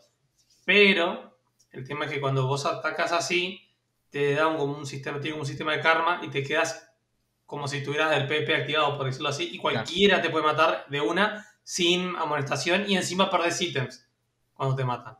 Entonces es como, bueno, me arriesgo a pegarle a otra persona, pero bueno, después me pueden matar, puedo perder equipo, puedo, ¿entendés? Tener... Claro, acá, no pasa eso porque, primero, si morís, creo que la única, la única cosa negativa es que perdés un poco de, durabilidad en tu equipo, pero tampoco es algo muy terrible. Em, el, tema acá es que el aspecto PvP está incentivado por el juego, no, es, eh, no te castigan por... Porque, a ver, la premisa acá es que las facciones están en guerra. Esto es una guerra. Entonces eso tenés que tener en cuenta. O sea, si, si vos... Lo que también tenés que tener en cuenta es que si vos vas eh, a una zona controlada por una facción enemiga con el PvP activo, te van a cagar a palos. porque estás en guerra. Porque tranquilamente vos podrías ir solo a un fuerte y capturarlo, por ejemplo, si ese, fuerte está desprotegido. Ah. Entonces, eh, el PvP en este juego no es tanto de, ok, vamos a duelear. No. El PvP de este juego es, hey, me voy a parar con este mosquete en esta colina y si veo a alguien de la facción enemiga le voy a pegar un tiro en la cabeza. Antes de que me vea. De hecho, el juego tiene un sistema interesante de eh, si vos te agachás, tu nombre se ve menos. Y si te ah, pones cuerpo a tierra, directamente sos casi invisible. Eh, entonces, el juego te incentiva a hacer eso, te incentiva a ir en grupo y atacar enemigos. O sea, estás en guerra. Vos ah. podés siempre desactivar el PvP. De hecho, yo ahora, mi base está en una facción, en una zona de una facción controlada que no es la mía. Yo estoy en la ah. facción verde, que son los saqueadores, me parece, y estoy en la zona de la facción amarilla. Eh, y voy con el, voy con el coso, eh, con el PvP desactivado y no tengo ningún, problema. He jugado sin ningún drama. Eh, pero sé que si activo el PvP me dan cara a palos. ¿Por qué? Porque en una facción enemiga y yo puedo, no sé, hay fuertes que puedes capturar. Y esos fuertes dan bonificaciones. Y aparte, y aparte que si te matan, o sea, o si vos matás a un rival, digamos, también ganas como respeto de tu facción. Claro, tenés puntos de facción. Mm. Exactamente, y esos puntos de facción te dan acceso a ítems y tenés como un sistema de rangos dentro de la facción, entonces el PvP está, está muy interesante, la verdad está muy, muy interesante. Claro, aparte vos, eh, por ejemplo, en, cada ciudad tenés mesas de crafteo, pero para poder craftear ciertas cosas tenés que hacer que suban esas mesas de crafteo, entonces de pronto controlar el terreno, controlar las ciudades, mm. controlar los, fuertes es importante porque hace que, por ejemplo, controlar los fuertes aparte hace que de pronto em, el impuesto por plasteo baje, hace que la, bonificación de experiencia suba, o sea, tenés un el, el, juego te incentiva a, la parte PvP y ese es el endgame. Em, eh, tenés también, te incentiva a que pertenezcas a un clan eh, o una guild, de hecho algo muy interesante es que depe- e- el clan que controla una ciudad, o sea, vos ves los, los, los banners en una ciudad. sí, sí. dices, ok, este, este clan controla la ciudad y puedes ver los banners ahí, te dice el nombre controlado por tan clan. Eh, no solamente, la, no solamente la, mm, La facción. la facción a la que vos pertenecés, sino también el clan al que perteneces. Eh, y sí, vos, vos- o sea, vos siempre podés, ah, eh, solamente podés activar o desactivar el PvP en una ciudad. Eh, entonces no, no podés trolear con eso. Ah, O sea, no puedes que podés ir, matar a alguien, ah, activo, desactivo el PvP, ya está. No. Pero sí, qué sé yo, yo no, no tengo muchas ganas de meterme en, una, en una- en un clan y hacer eso. Estoy como más metido en la parte de PvE. Y la parte de PvE me he encontrado mucho haciendo esto de agarrar todas las misiones que, que están disponibles en, un- en una ciudad y decir, ok, bueno, cinco de estas seis misiones están en esta parte del mapa, así que voy a hacer todas las misiones esas y luego voy a volver. No voy a hacer una, volver, una, No. volver, una, volver. Te voy a preguntar eso. eh, ¿No tienen una tienda tipo de. Típica tienda esta con plata real? Que tenga algún ítem para que te haga teletransportar? O... No. Eh, ¿No? O sea, ti- tiene microtransacciones el juego, pero todo lo que vi es cosmético. Sí. Ah. eh, tipo mm, ropa, ese tipo de cosas. Eh. No, no tenés nada de eso. Tiene, de hecho, hablando de tiendas, este juego no tiene vendedores. O sea, la única forma de comerciar este juego es a través del mercado, de los Ah, jugadores. sí, sí. No está bueno. Eh, lo cual es, es- es interesante, pero por otro lado es medio, medio raro, porque, ok, quiero vender esto, entonces tengo que publicarlo acá y esperar a ver si se vende o no, quiero comprar esto. Y como, Em, puedes tener tus casas también, sí. a lo Black Desert. Mirá. no, no, puedes, no, no puedes tener negocios, pero sí puedes tener casas. Las casas, por lo que tengo entendido, son simplemente para, para guardar cosas, nada más. Ah. Sí. Em, pero sí, qué sé yo, no sé, quiero ver un poco más también. eh, el, el mundo se ve muy bonito, el, el juego se, el juego se ve muy lindo, lo que no se ve tan lindo por ahí son los modelos de los personajes y los enemigos, es como que se ven, las animaciones son como bastante estáticas y algo que me molesta bastante es que no hay mucha variedad de enemigos. Eh, se, se nota mucho que por ahí no, no está, no, no tenía muy planificado el tema de- del, del, del PvE. eh, porque hay mucho de... mm, eh, en, el mapa, por ejemplo, la mayoría de las locaciones fuera de lo que son, de lo que son las ciudades es, oh, una granja arrasada llena de zombies. Oh, otra granja arrasada llena, de zombies. ¿Qué hay acá? Otra granja arrasada llena de zombies. Eh, oh, tengo que hacer una misión subiendo hasta esta colina. ¿Qué hay en esta colina? Una granja arrasada llena de zombies. Básicamente, todo lo que hay fuera de, lo que es ciudades es granjas arrasadas llenas de zombies o em, restos de barcos piratas con zombies piratas. Eh, Bien. o ruinas con esqueletos. Exactamente. Eh, no hay mucha variedad de. Lo, no sé, no. hay mucha- no hay mucha variedad de enemigos, no hay mucha variedad de situaciones. No. Eh, eh, me ha pasado en un par de misiones decir, ok, bueno, anda a las ruinas de tal. Oh, ok, una ruina, buenísimo. Por fin una misión que no me manda a una granja. Como las otras cuatro o cinco misiones que hice hasta ahora, que todo era anda a la granja de tal, anda a la granja de cual, anda a la granja de Pepito. Y es como, ok, bueno, solamente había granjas en esta isla.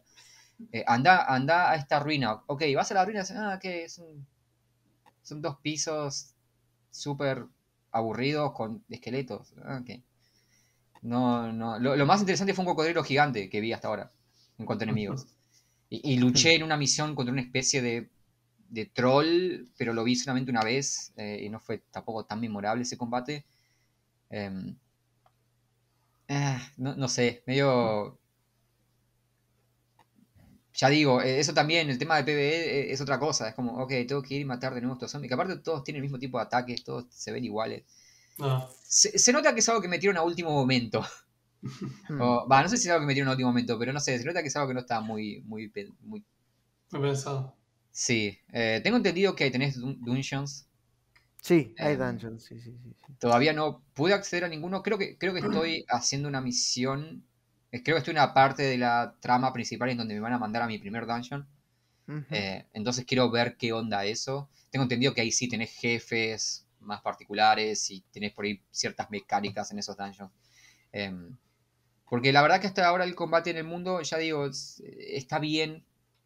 Eh, tiene esa cosa de, de, ok, sí, puedo, puedo, puedo gastar un par de horas a la semana en ir y matar 5 o 6 lobos, o 10 o 15 zombies. eh, y, buscar estos ítems.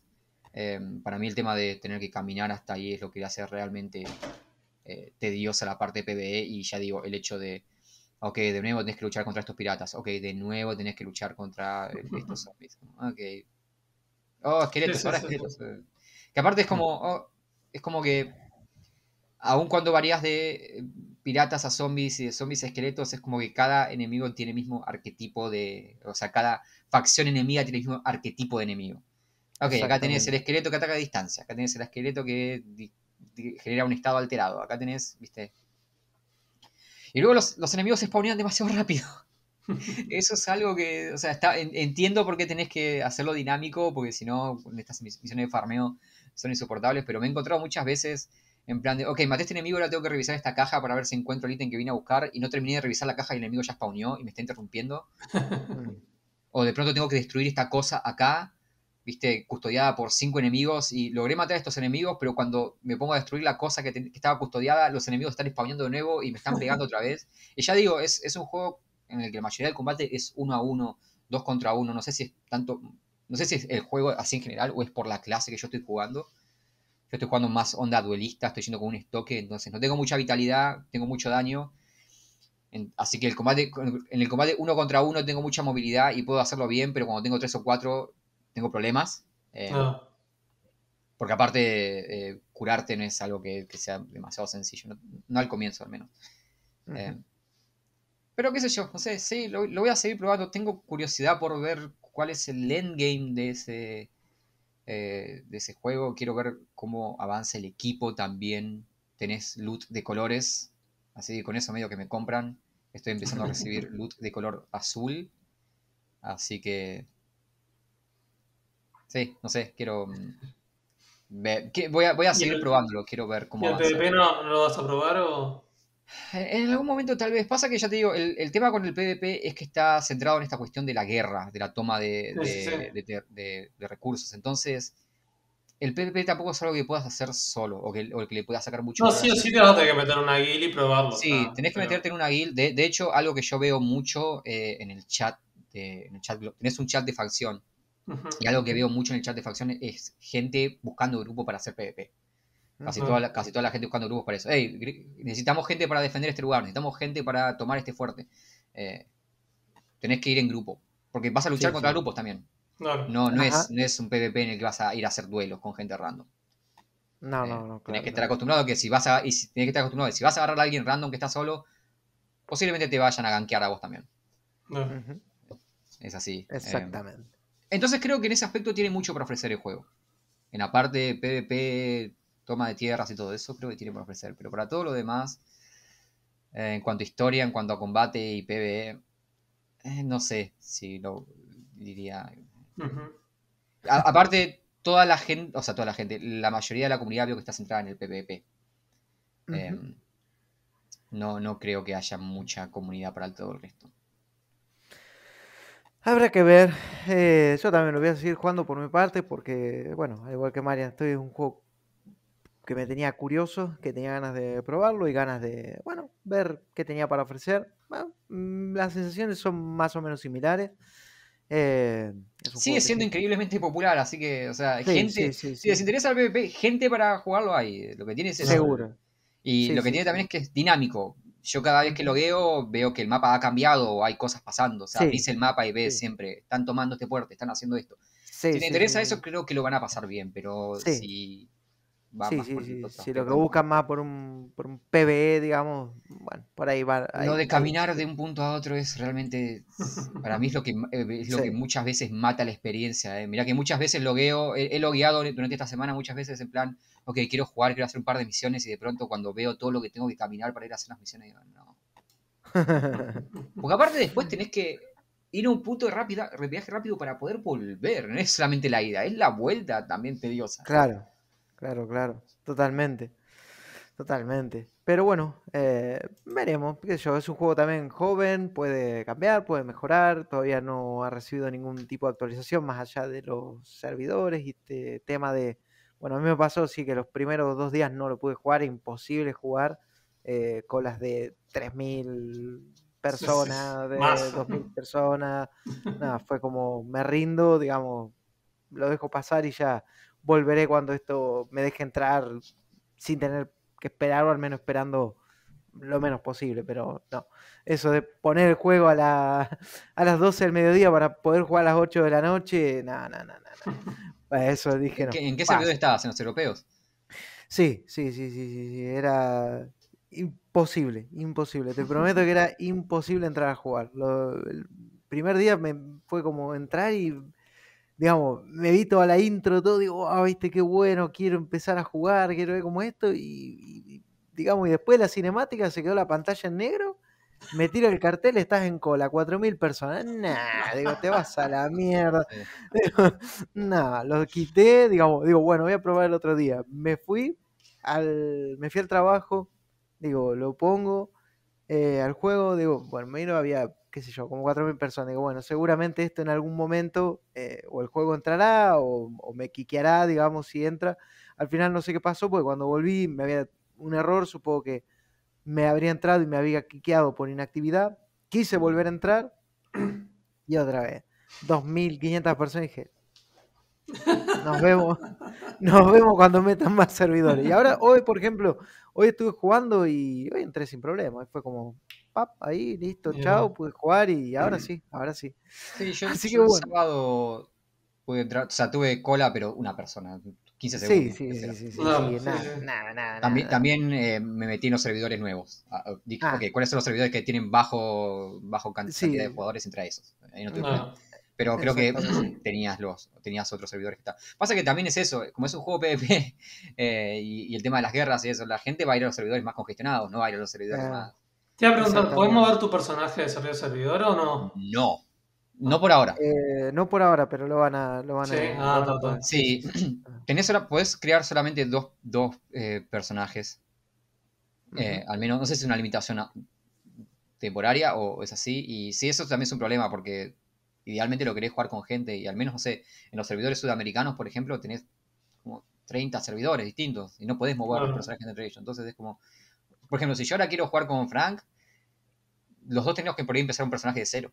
Claro, claro, claro, claro, exactamente. Exactamente. Eh. Pero bueno, esa opción dijeron que la van a meter pronto, así que espero porque la verdad que estaría bueno eso de poder ¿no? moverlo ahí un poquito.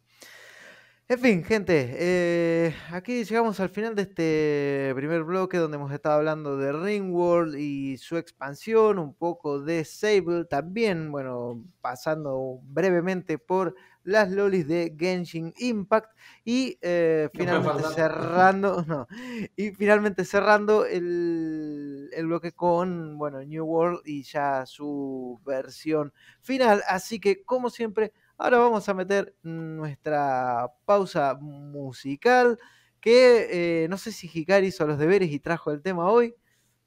No los hizo los deberes, ya la cara que me puso fue como, ya la cara que me puso, me bastó un segundo para decir, no, no lo No, hice. pero tengo, tengo, tengo tema, tengo tema. Vos ¿Tenés ponelo, tema? vos ponelo, vos ponelo y vas a quedar contento. Bien, entonces vamos a hacer una cosa. Otra vez, el juego de las adivinanzas. A ver si adivinan qué tema es el que está sonando, a qué juego corresponde. Y bueno, nada, esperemos que lo disfruten. Nos vemos luego de esta, de esta pausa.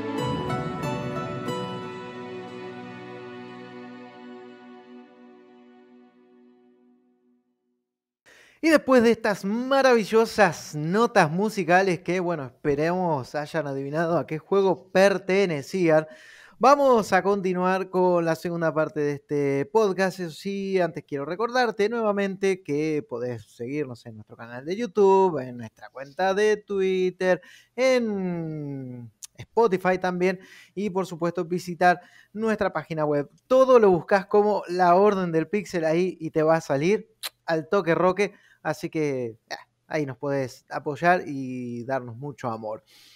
En fin, vamos a continuar, como decía, con esta segunda parte donde vamos a dar un repaso, eh, bueno, las cositas que han estado aconteciendo, concretamente a una que anduvo dando mucho que hablar y creo que desde ahí se van a desprender muchas cuestiones, pero antes, antes de entrarnos, antes de meternos en ese terreno, em, sé que sé que Hikari anda, anda molesto, anda molesto, eh, porque hubo un evento de Genshin Impact. Al parecer, bueno, esta gente tiene un cocodrilo en los bolsillos o algo así, es lo que, es lo que anda apareciendo. Pero contame, Hikari, ¿qué pasó en esto del aniversario de Genshin Impact? ¿Cómo estuvo la cosa? Bueno, estuvo complicado porque la gente estuvo bastante, bastante enojada incluyó, porque bueno, el evento fue bastante malo, o sea, realmente no regalaron nada, o sea, hicieron un año del juego, o sea, también salió una noticia de que hicieron unas ganancias de 2 mil millones de dólares, o sea, que plata no le falta, y bueno, y no fueron capaces ni regalar un personaje ni nada, o sea, hicieron un evento re malo, regalaron unas cositas de nada, y bueno, entonces toda la comunidad súper enojada, y se empezaron a hacer boicots contra la empresa, entonces empezaron a, en la aplicación de, celular, le empezaron a poner una estrella y no contentos con eso, empezaron a hacer todos los juegos de, de mi hoyo. eh, mi, mi, mi goyo es, pero no, mi, mi hoyo suena mejor. sí, sí. este, todos los juegos que tienen ellos, a todos le pusieron una estrella y no contentos con eso, toda la comunidad hater fue y agarró y hizo que todos los juegos de, que fueran populares chinos, también. Hubo una estrella para ellos también. Y bueno, y acá esta parte que no me, realmente que no me gusta, pero la, que eso viene un poquito de antes incluso, de, esto del aniversario también se había hecho, que hay una, la que le pone la voz a, un personaje nuevo que sacaron, este, eh, hace streams y bueno, le fueron a hacerle hates ahí al stream, a decirle de todo, cualquier cosa mandándole eh, emails y mensajes privados amenazándola, diciéndole que sabían dónde vivía y que podían, no sé. La verdad que la gente se pasa demasiado, ¿no? Pero bueno, la, comunidad venía enojada ya por, por este otro personaje que no había, que, salió que es uno de cinco estrellas nuevo, que bueno, que, iba a parecer que iba a ser bueno, pero al final es un support y bueno, el juego los support como que no son tan importantes o sea, con los que hay ya como que ya estás bien. Entonces, bueno, la gente como que se enojó bastante. Y este y bueno, y con lo del aniversario fue como que la gota que rebasó el vaso y la, la gente se puso como loca. Claro, claro, claro. Sí, lamentablemente, bueno, eh, idiotas ahí en todas partes, digamos, al margen de que, como decís, bueno, el evento puede haber sido malo y obviamente veces es comprensible de no sé, eh, digamos, el juego al final termina de algún modo siendo lo que es por el apoyo de la comunidad y de repente que se esperara algo de su parte y no tenerlo, eh, bueno, puede generar cierto resquemor, pero lo que sí me parece totalmente repudiable es eso de que vayas a acosar a una persona. Vos puedes decir, esto me parece que está mal, esto me parece que es una mierda, o esto no me gusta, pero ya de ahí a trascender ese límite donde de llegar al acoso, decir, sé dónde viví y esto, y qué, tiene que ver, viste? Eso. Pero bueno, es, es, la parte, la, qué sé yo, la, parte estúpida, viste, de, Lo peor que ya había habido un antecedente también, con, pero esto hace, hace tiempo, de, de, uno que había entrado a la a los estudios, a donde hacen el juego, donde está la gente que hace el juego, y se había metido tratando de tratando de matar a uno porque no había sacado un personaje que él quería o algo así había sido.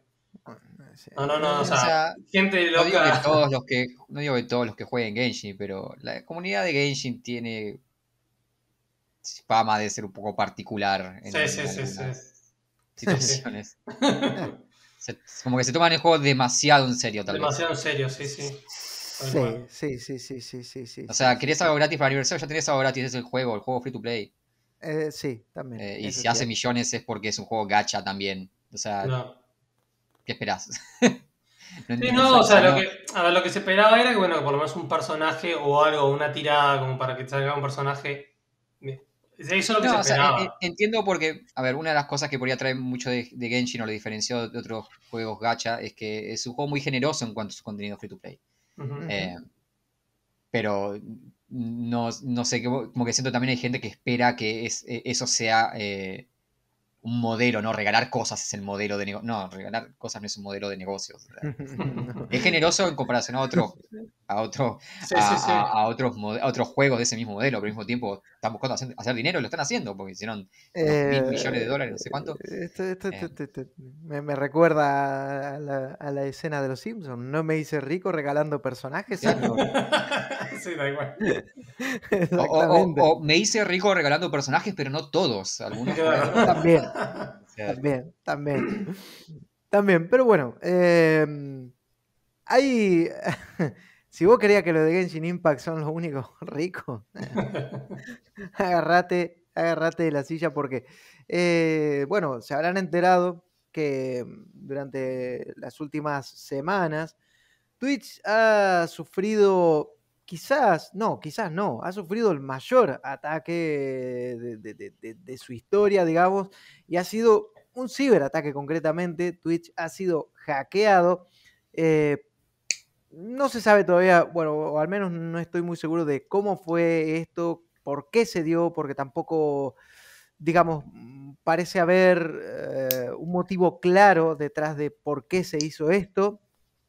La cuestión es que se hizo, la cuestión es que Twitch fue hackeado y la cuestión es que se filtró muchísima, pero muchísima información. Fue un archivo creo que de más de 125 gigas donde eh, se filtraron cosas como, eh, no sé, lo que ganan un montón de streamers, o sea, especialmente los streamers más famosos, los más mainstream.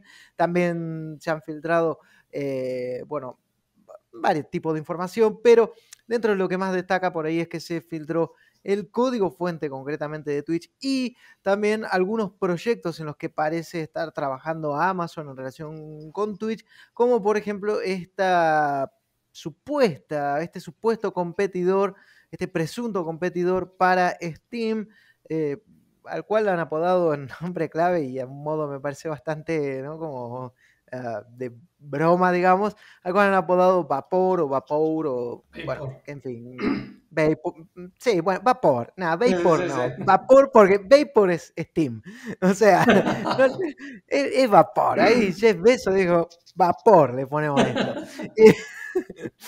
Y, y bueno, salió, salió a la luz todo esto y bueno, ha generado bastante revuelo en la comunidad, a- al margen de que bueno, también ha generado de que prácticamente todos los usuarios, a pesar de que ellos dicen que no, de que los eh, se supone que este hacker no tiene ni contraseñas ni nada por el estilo. El, el propio Eh, hacker dijo eso, dijo que la propia, la propia Está persona criptado. Sí, bueno, No, la, la propia persona que filtró eso dijo que dejó afuera todo lo que es información de logueo y ese tipo de cosas personales. Sí, Ah, Twitch, Twitch luego lo eso, pero después también mandaron un mail los propios de Twitch diciendo cambien sus, cam- sus Claro, o claves sea- de o sea, streaming. Porque quien salió a decir en primer lugar que no había información personal comprometida fue el hacker y luego los de Twitch dijeron, eh, en un principio no, pero por las dudas cambia. Exactamente, exactamente, exactamente. Eh, pero bueno, ahí salió todo esto a la luz y bueno, nada. Han pasado muchas cosas, han pasado muchas cosas, empezando, bueno, mm, Marian, ¿qué pasó con Twitch? Eh, ¿qué fue, qué fue lo que ocasionó esta pérdida del código? Bueno, mejor dicho, no esta pérdida, pero que el código fuente llegara a, a manos de gente que andaba con ganas de, de bromear. No, a- ayer había fotos de Jeff Bezos por varias partes de, de Twitch. Por ahí estuvieron siempre, simplemente ahora podemos verla, como cuando Neo puede ver la Matrix. Exactamente. y ahora podemos ver a Jeff Bezos en todos lados. Em, Sí, parece que en algunas categorías cuando vos entrabas podías, había una foto bastante graciosa de Jeff Bezos. Yo no pude verla cuando entré, al, al parecer ya la había sacado, o no sé si por ahí en la aplicación, eso no estoy muy seguro, yo no uso la aplicación de Twitch. Em, pero sí, ya habían, se habían puesto a meter mano con eso. Eh, la filtración apareció en 4chan. Sí. El faro moral de la internet. Porque supuestamente quien hizo esto, lo dijo, lo, eh, según el hacker, o la hacker, eh, lo hizo en función de tratar de obligar a Twitch a que fuese más responsable y con el tema de las hate rates y todo eso. Así, chabón, estás en 4chan. Es el la zona cero de la toxicidad en Internet, ese lugar. Eh, si querés hackear un lugar para hacer Internet un lugar mejor, es ese, antes que Twitch. No por defender a Twitch, pero... Dale, amigo. o sea, me está diciendo sucio mientras está dando un panzazo a una zanja, boludo. Eh, pero bueno, desde ahí vino. Eh, otra cosa también a aclarar es que al parecer esta es la primera parte, según el hacker. Hay otro archivo también bastante grande con más información em, que todavía em, no ha salido a la luz. Pero sí, o sea, esto fue en la semana y uh, me llama la atención que lo que más causó revuelo fue el tema de. y lo que más se paró a mirar la gente fue el tema de. ¿Cómo está la información del, de los depósitos que hace Twitch los streamers. Grandes y chicos, están prácticamente todos. Eh, entonces la gente se paró a ver cuánto gana cada streamer y... No sé, me pareció muy gracioso por dos cosas. Primero, había gente indignada con los, streamers ganan dinero. Sí. sí, y, de hecho, es más, seguramente ganen mucho más dinero de lo que aparece en esos archivos. Porque en esos archivos solamente aparecen las subs. Y los streamers, especialmente los más grandes, suscripciones es, digamos, el porcentaje más pequeño de ganancias que tienen. Luego tienen las donaciones, que eso no, entra por Twitch, eso entra por Streamlabs. Pero otra cosa que no entra en, ese, en, esa data es los contratos que tienen que Twitch, con Twitch. Los streamers grandes tienen contratos, que eso ya les da mucho más dinero. Y aparte, las sponsors. Eh, exactamente. Entonces, no solamente ganan mucho dinero, seguramente ganan mucho más de lo que aparece ahí. Eh, pero aparte, esa información que se filtró no es secreta vos podés ir a cualquier canal de Twitch, ver la cantidad de subs que tiene, hacer la cuenta y saber cuánto gana. Bueno, pero es un porcentaje que gana, creo que varía un poco también. gana dependiendo de si sos eh, partner o si sos afiliado. Sí, pero incluso siendo partner creo que hay diferencias entre algunas Sí, pero bueno, pero podés tener un estimativo, ¿no? A ver, si vos entras a un canal y ves que alguien tiene 100 subs, podés saber más o menos cuánto gana esa persona. No hace falta que hackear una cuenta. No, que ya sé más o menos gana, no sé, 5 mil dólares, eh, menos la mitad, 2.500 dólares. Listo, listo, está. Em, por, ahí gana, por ahí gana mil dólares más, mil dólares menos, si el, si el porcentaje Exactamente, pero, exactamente. No, no, e, eso me llamó, y eso me llamó la atención, el, había gente choqueada por esto, eh, esto no es, a ver, que los streamers ganan dinero no es ningún secreto, o sea, ya deberían saberlo. A ver, a alguien que, que, streamea de lunes a lunes 8 o 10 horas por día tiene que vivir de eso. Sí, sí. Eh, porque la única razón para hacer eso es si vivís eh, haciendo streams. Y aparte, eh, muchos streamers ponen la cantidad de suscriptores que tienen en pantalla.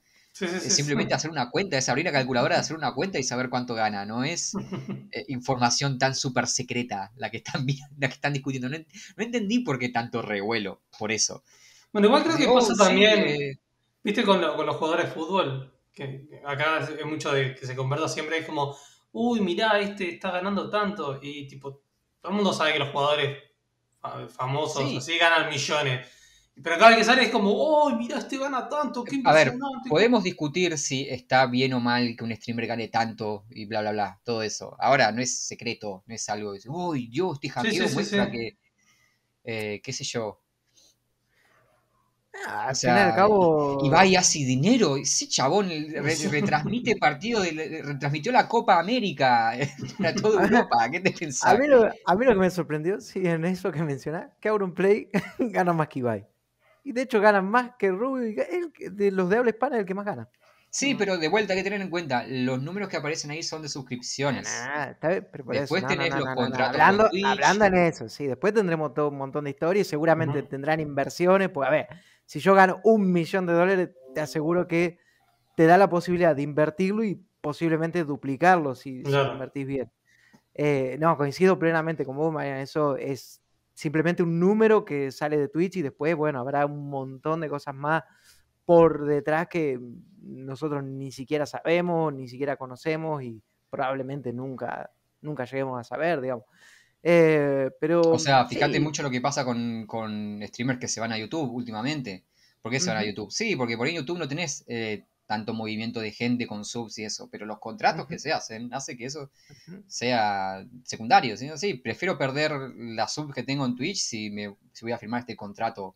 Y bueno, con eso YouTube. Sí, es, sí, sí.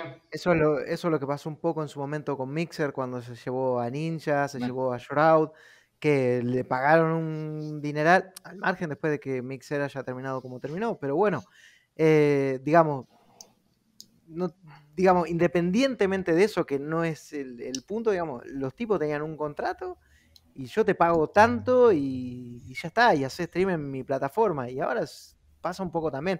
Pasa que también está el hecho de que eh, es como decías vos un poco hoy, es el monopolio del streaming y yo qué sé, tenés que ofrecerle un muy buen contrato para, para sacarlo de ahí. ¿eh? Sí, sí, sí. Tenés que ofrecer un muy buen contrato para Y algunos a son muy de buenos contratos. Bueno, Facebook Sí, también hizo lo mismo, ofreciendo contratos. Hay, mucha gente se fue por Facebook también. Sí. Sí, sí, sí. Bueno, sí, ahora, sí, está apareciendo Trovo también, que igual Trovo no, no, no sé. Mm, mm, eh, está ahí. Anda Eh, ahí, Trovo. Tencent, ¿no? Es, No sé de quién es. creo que es de, eh, creo que es de Tencent Trovo. La verdad que la, la primera vez que lo escucho. Ah, Trovo es Eh. una, una plataforma que salió hace, hace relativamente poco y Sí, se ha vuelto bastante popular, digamos. Hay gente que Ujú. sé que Sigue siendo pequeño. Sí, em, sí, sí, sí. Está en es de crecimiento. Tencent, sí. Entonces, Eh, sé que se están tratando de, de- de hacer comunidad, digamos, y... bueno, Sí, tiene una política como bastante agresiva en cuanto a atraer streamers pequeños y medianos y garantizarles un ingreso. Em, pasa que, bueno, al mismo tiempo, es una, e- e- eso lo que tiene también es que si no tenés gente mirando, e- es un poco el tema con Trovo, lo que yo me doy cuenta es que Trovo está lleno de streamers, pero no está lleno de gente que mire streams. Ah, ese, claro, Em, ese es, ese es el tema, sí. Es como que siempre que veo gente recomendando Trovo, es gente haciendo stream en Trovo, pero nunca veo espectadores recomendando Trovo. Eh, salvo gente que por ahí sí que ciertos canales ya que se han mudado o algo de eso. Em, pero sí, qué sé yo, no sé, lo que más revuelo causó, lo que más estuvo hablando fue esto de, de- de cuánto ganaba tal o cuánto ganaba cual, que me parece a mí bastante... O sea, no sé, me parece una no noticia eso.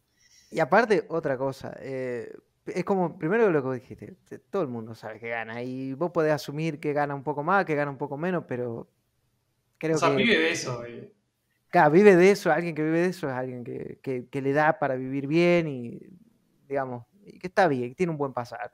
Gane, gane lo que gane. Y aparte, otra cosa, eh, la gente se lleva las manos a la cabeza con que, ay, mirá todo lo que ganan y qué sé yo. Y como decía, podría discutirse si ganan más o ganan menos. Pero esas personas, esos streamers, toda esa gente que está ahí en Twitch ganando dinero, también paga sus impuestos, también contribuye y seguramente, yo qué sé, eh, va, mm, no sé, posiblemente, eh, qué sé yo, lo que pague cualquiera de ellos va a ser lo que posiblemente mucho más de lo que pague en toda su vida un montón de personas que después lo señalan con el dedo en plan de eh, mira todo lo que ganan, eh, Sí, o mirá- bueno, o- ojo, hay muchos que se han mudado a paraísos fiscales para no pagar impuestos también. Ha sido un Bueno, tema. Andorra. El caso de Andorra, por ejemplo. Bueno, pero a vos te parece que los 5, 6, 10, 20 años que estuvo Rubius no pagó muchísimo más que mucha gente que hoy lo señala con el dedo, pues se fue a Andorra. Sí. Yo creo que el tipo va a pagar, pagó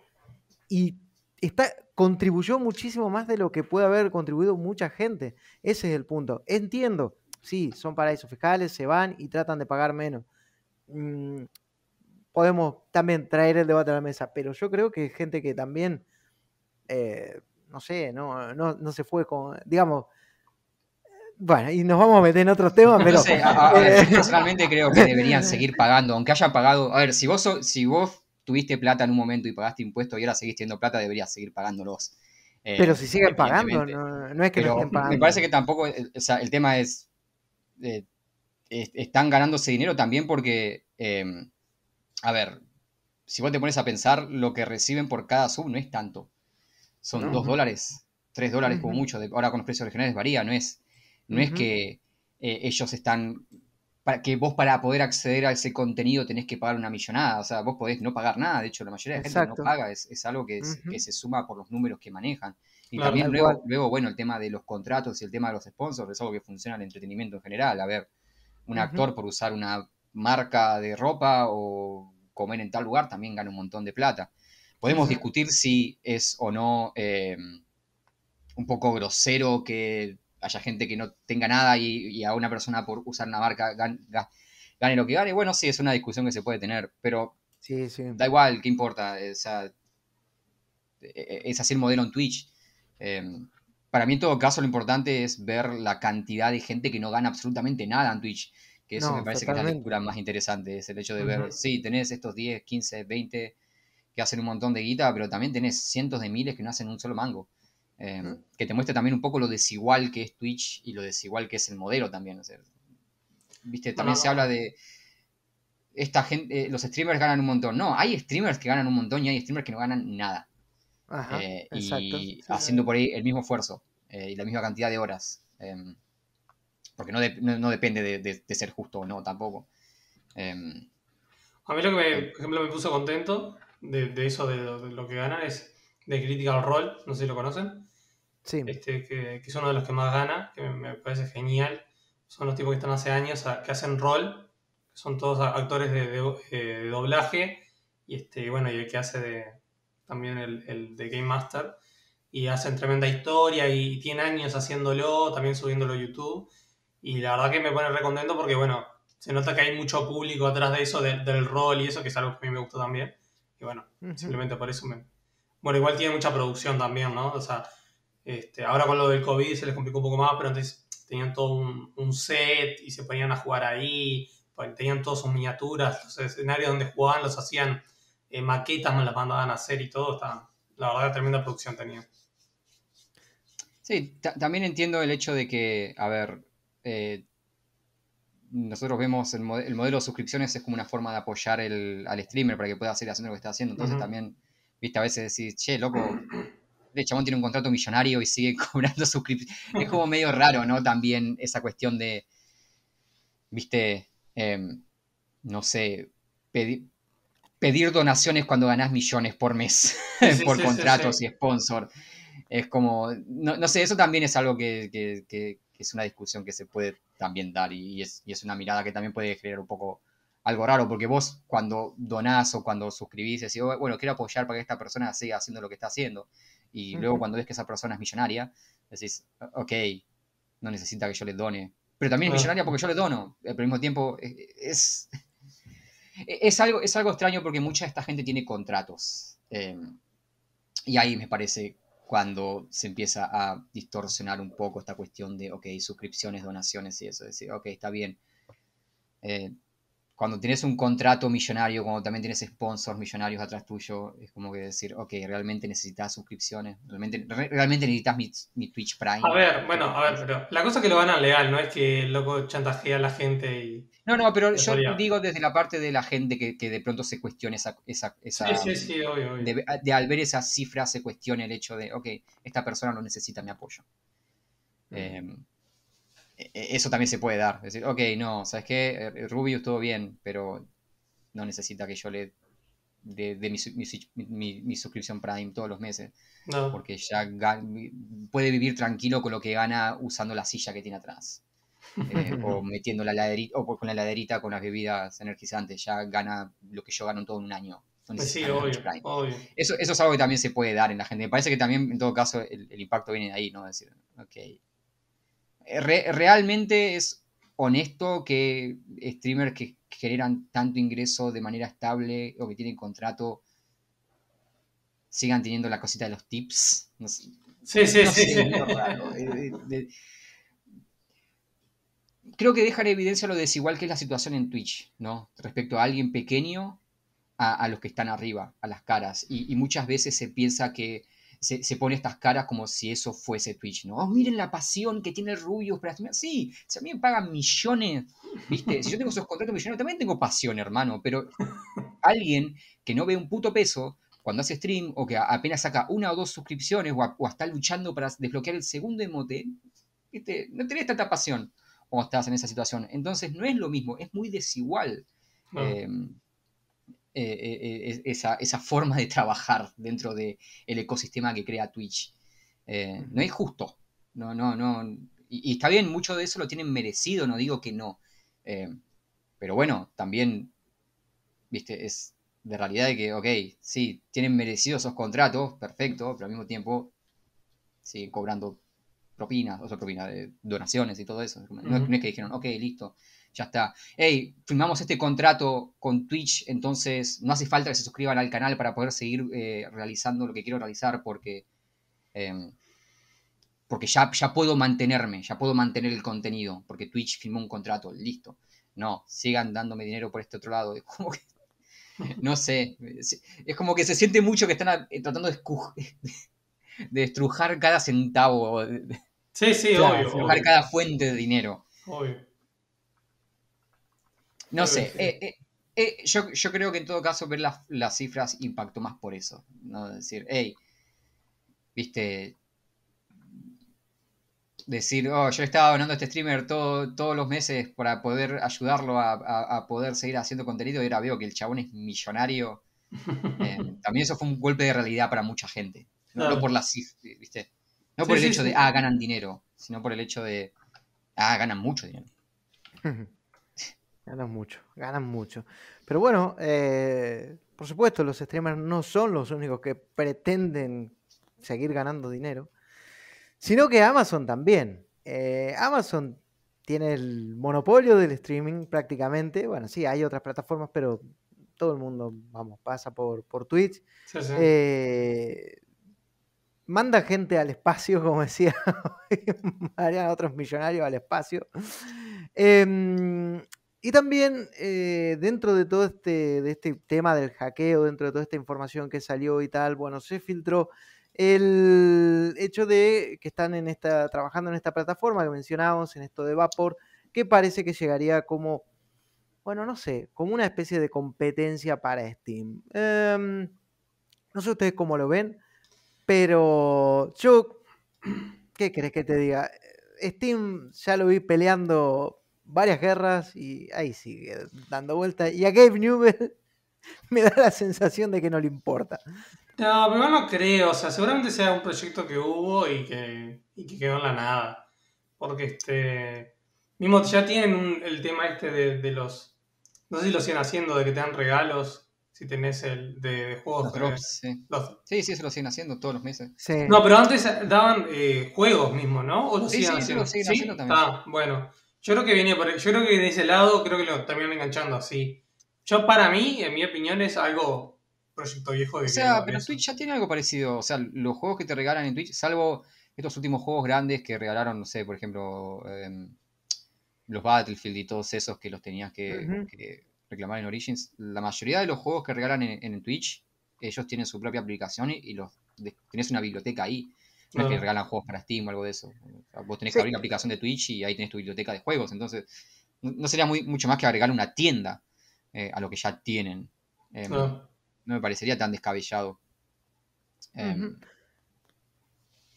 sí, bueno, yo pasa que lo que veo que. ¿Quién usa eso? Yo no lo uso. Yo la verdad que tengo los juegos, los reclamo y no me he descargado la plataforma de Twitch. digamos, me parece. No sé, el cliente no, no, no me parece lindo. Eh, me parece que es como, bueno, una biblioteca con juegos, pero que, yo qué sé, que no, no sé, a mí es que no, no, sé, no me atrae, digamos. Tengo ahí los juegos, los reclamo todos los meses, eh, pero me parece que si es eso, digamos, si es eso con lo que, bueno, o no les interesa, o puede ser como dijiste vos, Hikari, que sea algo que ya quedó, pero no lo veo como que eso sea algo serio en términos de decir, bueno, queremos entrar al mercado de las tiendas digitales. Porque si vos te lo pones a pensar, eh, para mí no sería algo tan descabellado y algo tan fuera de lugar que vos imaginate que tenés una tienda integrada con una plataforma de streaming, que vos estás viendo a tu streamer favorito jugar a un juego X y vos decís, uy carajo, mirá, me lo voy a comprar y ahí nomás tenés un botón para ir y comprarlo y que te redirija a una tienda y que a su vez esa misma compra puedas apoyar al streamer, digamos. Epic hace eso. Ya, pero vos podés hacer eso. referencia de creador. Sí, Sí, pero vos puedes hacer, sí, Epic, Humble Bundle, hay un montón de tienen código, pero vos puedes hacer todo eso integrado en una plataforma donde tenés un muestreo del producto en tiempo real con una persona que lo está jugando, lo podés ver, lo podés, yo qué sé, eh, es como, no me parece algo que sea tan, digamos, no sé, eh, tan loco, digamos, y creo que si lo, si lo harían bien, incluso hasta podrían eh, generar algo muy, muy interesante, digamos. Tienen, el dinero lo tienen, porque eso, vamos, no le falta. Y yo creo que las, los recursos, digamos, como para darle forma a, un nuevo proyecto podrían estar.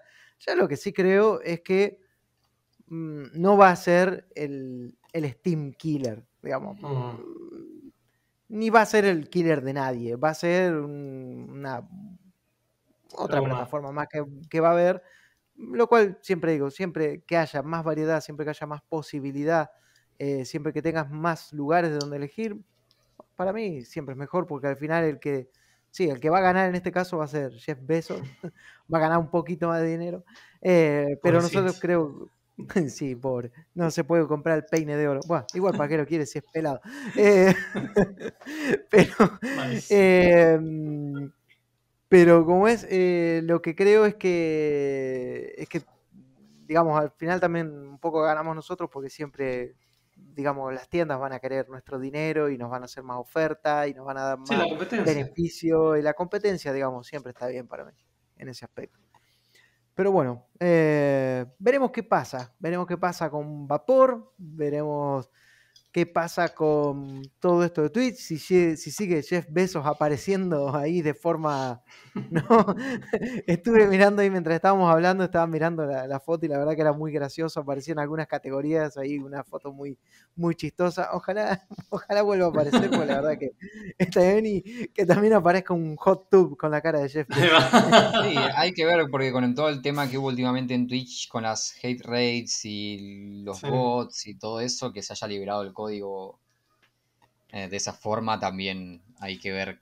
Para, mí es lo más importante de, esta filtración. No le iba a comentar porque, bueno, como todo, no, tengo certeza, así que es como un rumor, pero había leído de que, todo esto de la filtración fue por un bug que había en la plataforma y que con eso pudo entrar el, hacker. Sí, pero también, o sea, desde Twitch dijeron que hubo un ataque directo, que no, fue, no fue un sino que hubo intencionalidad ahí, eh, o algo de eso. Como que hubo software malicioso eh, mm. actuando ahí. Sí, eh, algo, algo, algo ha pasado y ¿cómo es? Y habrá que ver cómo sigue evolucionando esa situación. Como vos decías, puede dar lugar a cosas graciosas como esto, pero también puede dar lugar a varios problemas para la plataforma. Pero bueno, veremos. Porque mm, también eso, recordemos que esta, según esta persona, este hacker o, esta hacker, como queramos eh, llamarlo, eh, publicó en 4chan, como decía Mariano, aclarando que es la primera parte, quiere decir que hay todavía más información que publicar, hay más cosas que esta persona va a compartir. Veremos cuándo, en qué momento y qué es lo que sale a la luz a partir de, bueno, de todo esto. Gente, eh, yo creo que ya hemos llegado al final del programa del día de la fecha de este episodio número 15 de la Orden del Podcast. Como siempre, ha sido un placer enorme comentar, charlar, debatir, intercambiar ideas y opiniones, eh, que al fin y al cabo creo que es esto lo que enriquece, ¿no? Tener distintos puntos de vista y y bueno, y decir, mira, yo pienso esto, yo pienso lo otro, y de ahí ir armando ideas y de ahí este, ir dando nuestro, nuestro punto de vista y abrirnos a otras, ópticas o algo así. En fin, eh, Hikari, muchísimas gracias por haber estado. Un gusto tenerte aquí nuevamente y esperemos que, bueno, que, sigas bien de, salud. Sí, sí, sí, Gracias. Señor Mariano, señor Picante, señor jugador, lo mismo digo para usted. Un gustazo, como siempre, estar compartiendo este, estos momentos de charla. Gracias por, favor, el gusto es mío. Gracias a ustedes. y para vos que estuviste del otro lado acompañándonos, muchísimas gracias también y esperamos que hayas disfrutado este episodio. Y bueno, gente, nos vemos la próxima. Adiós.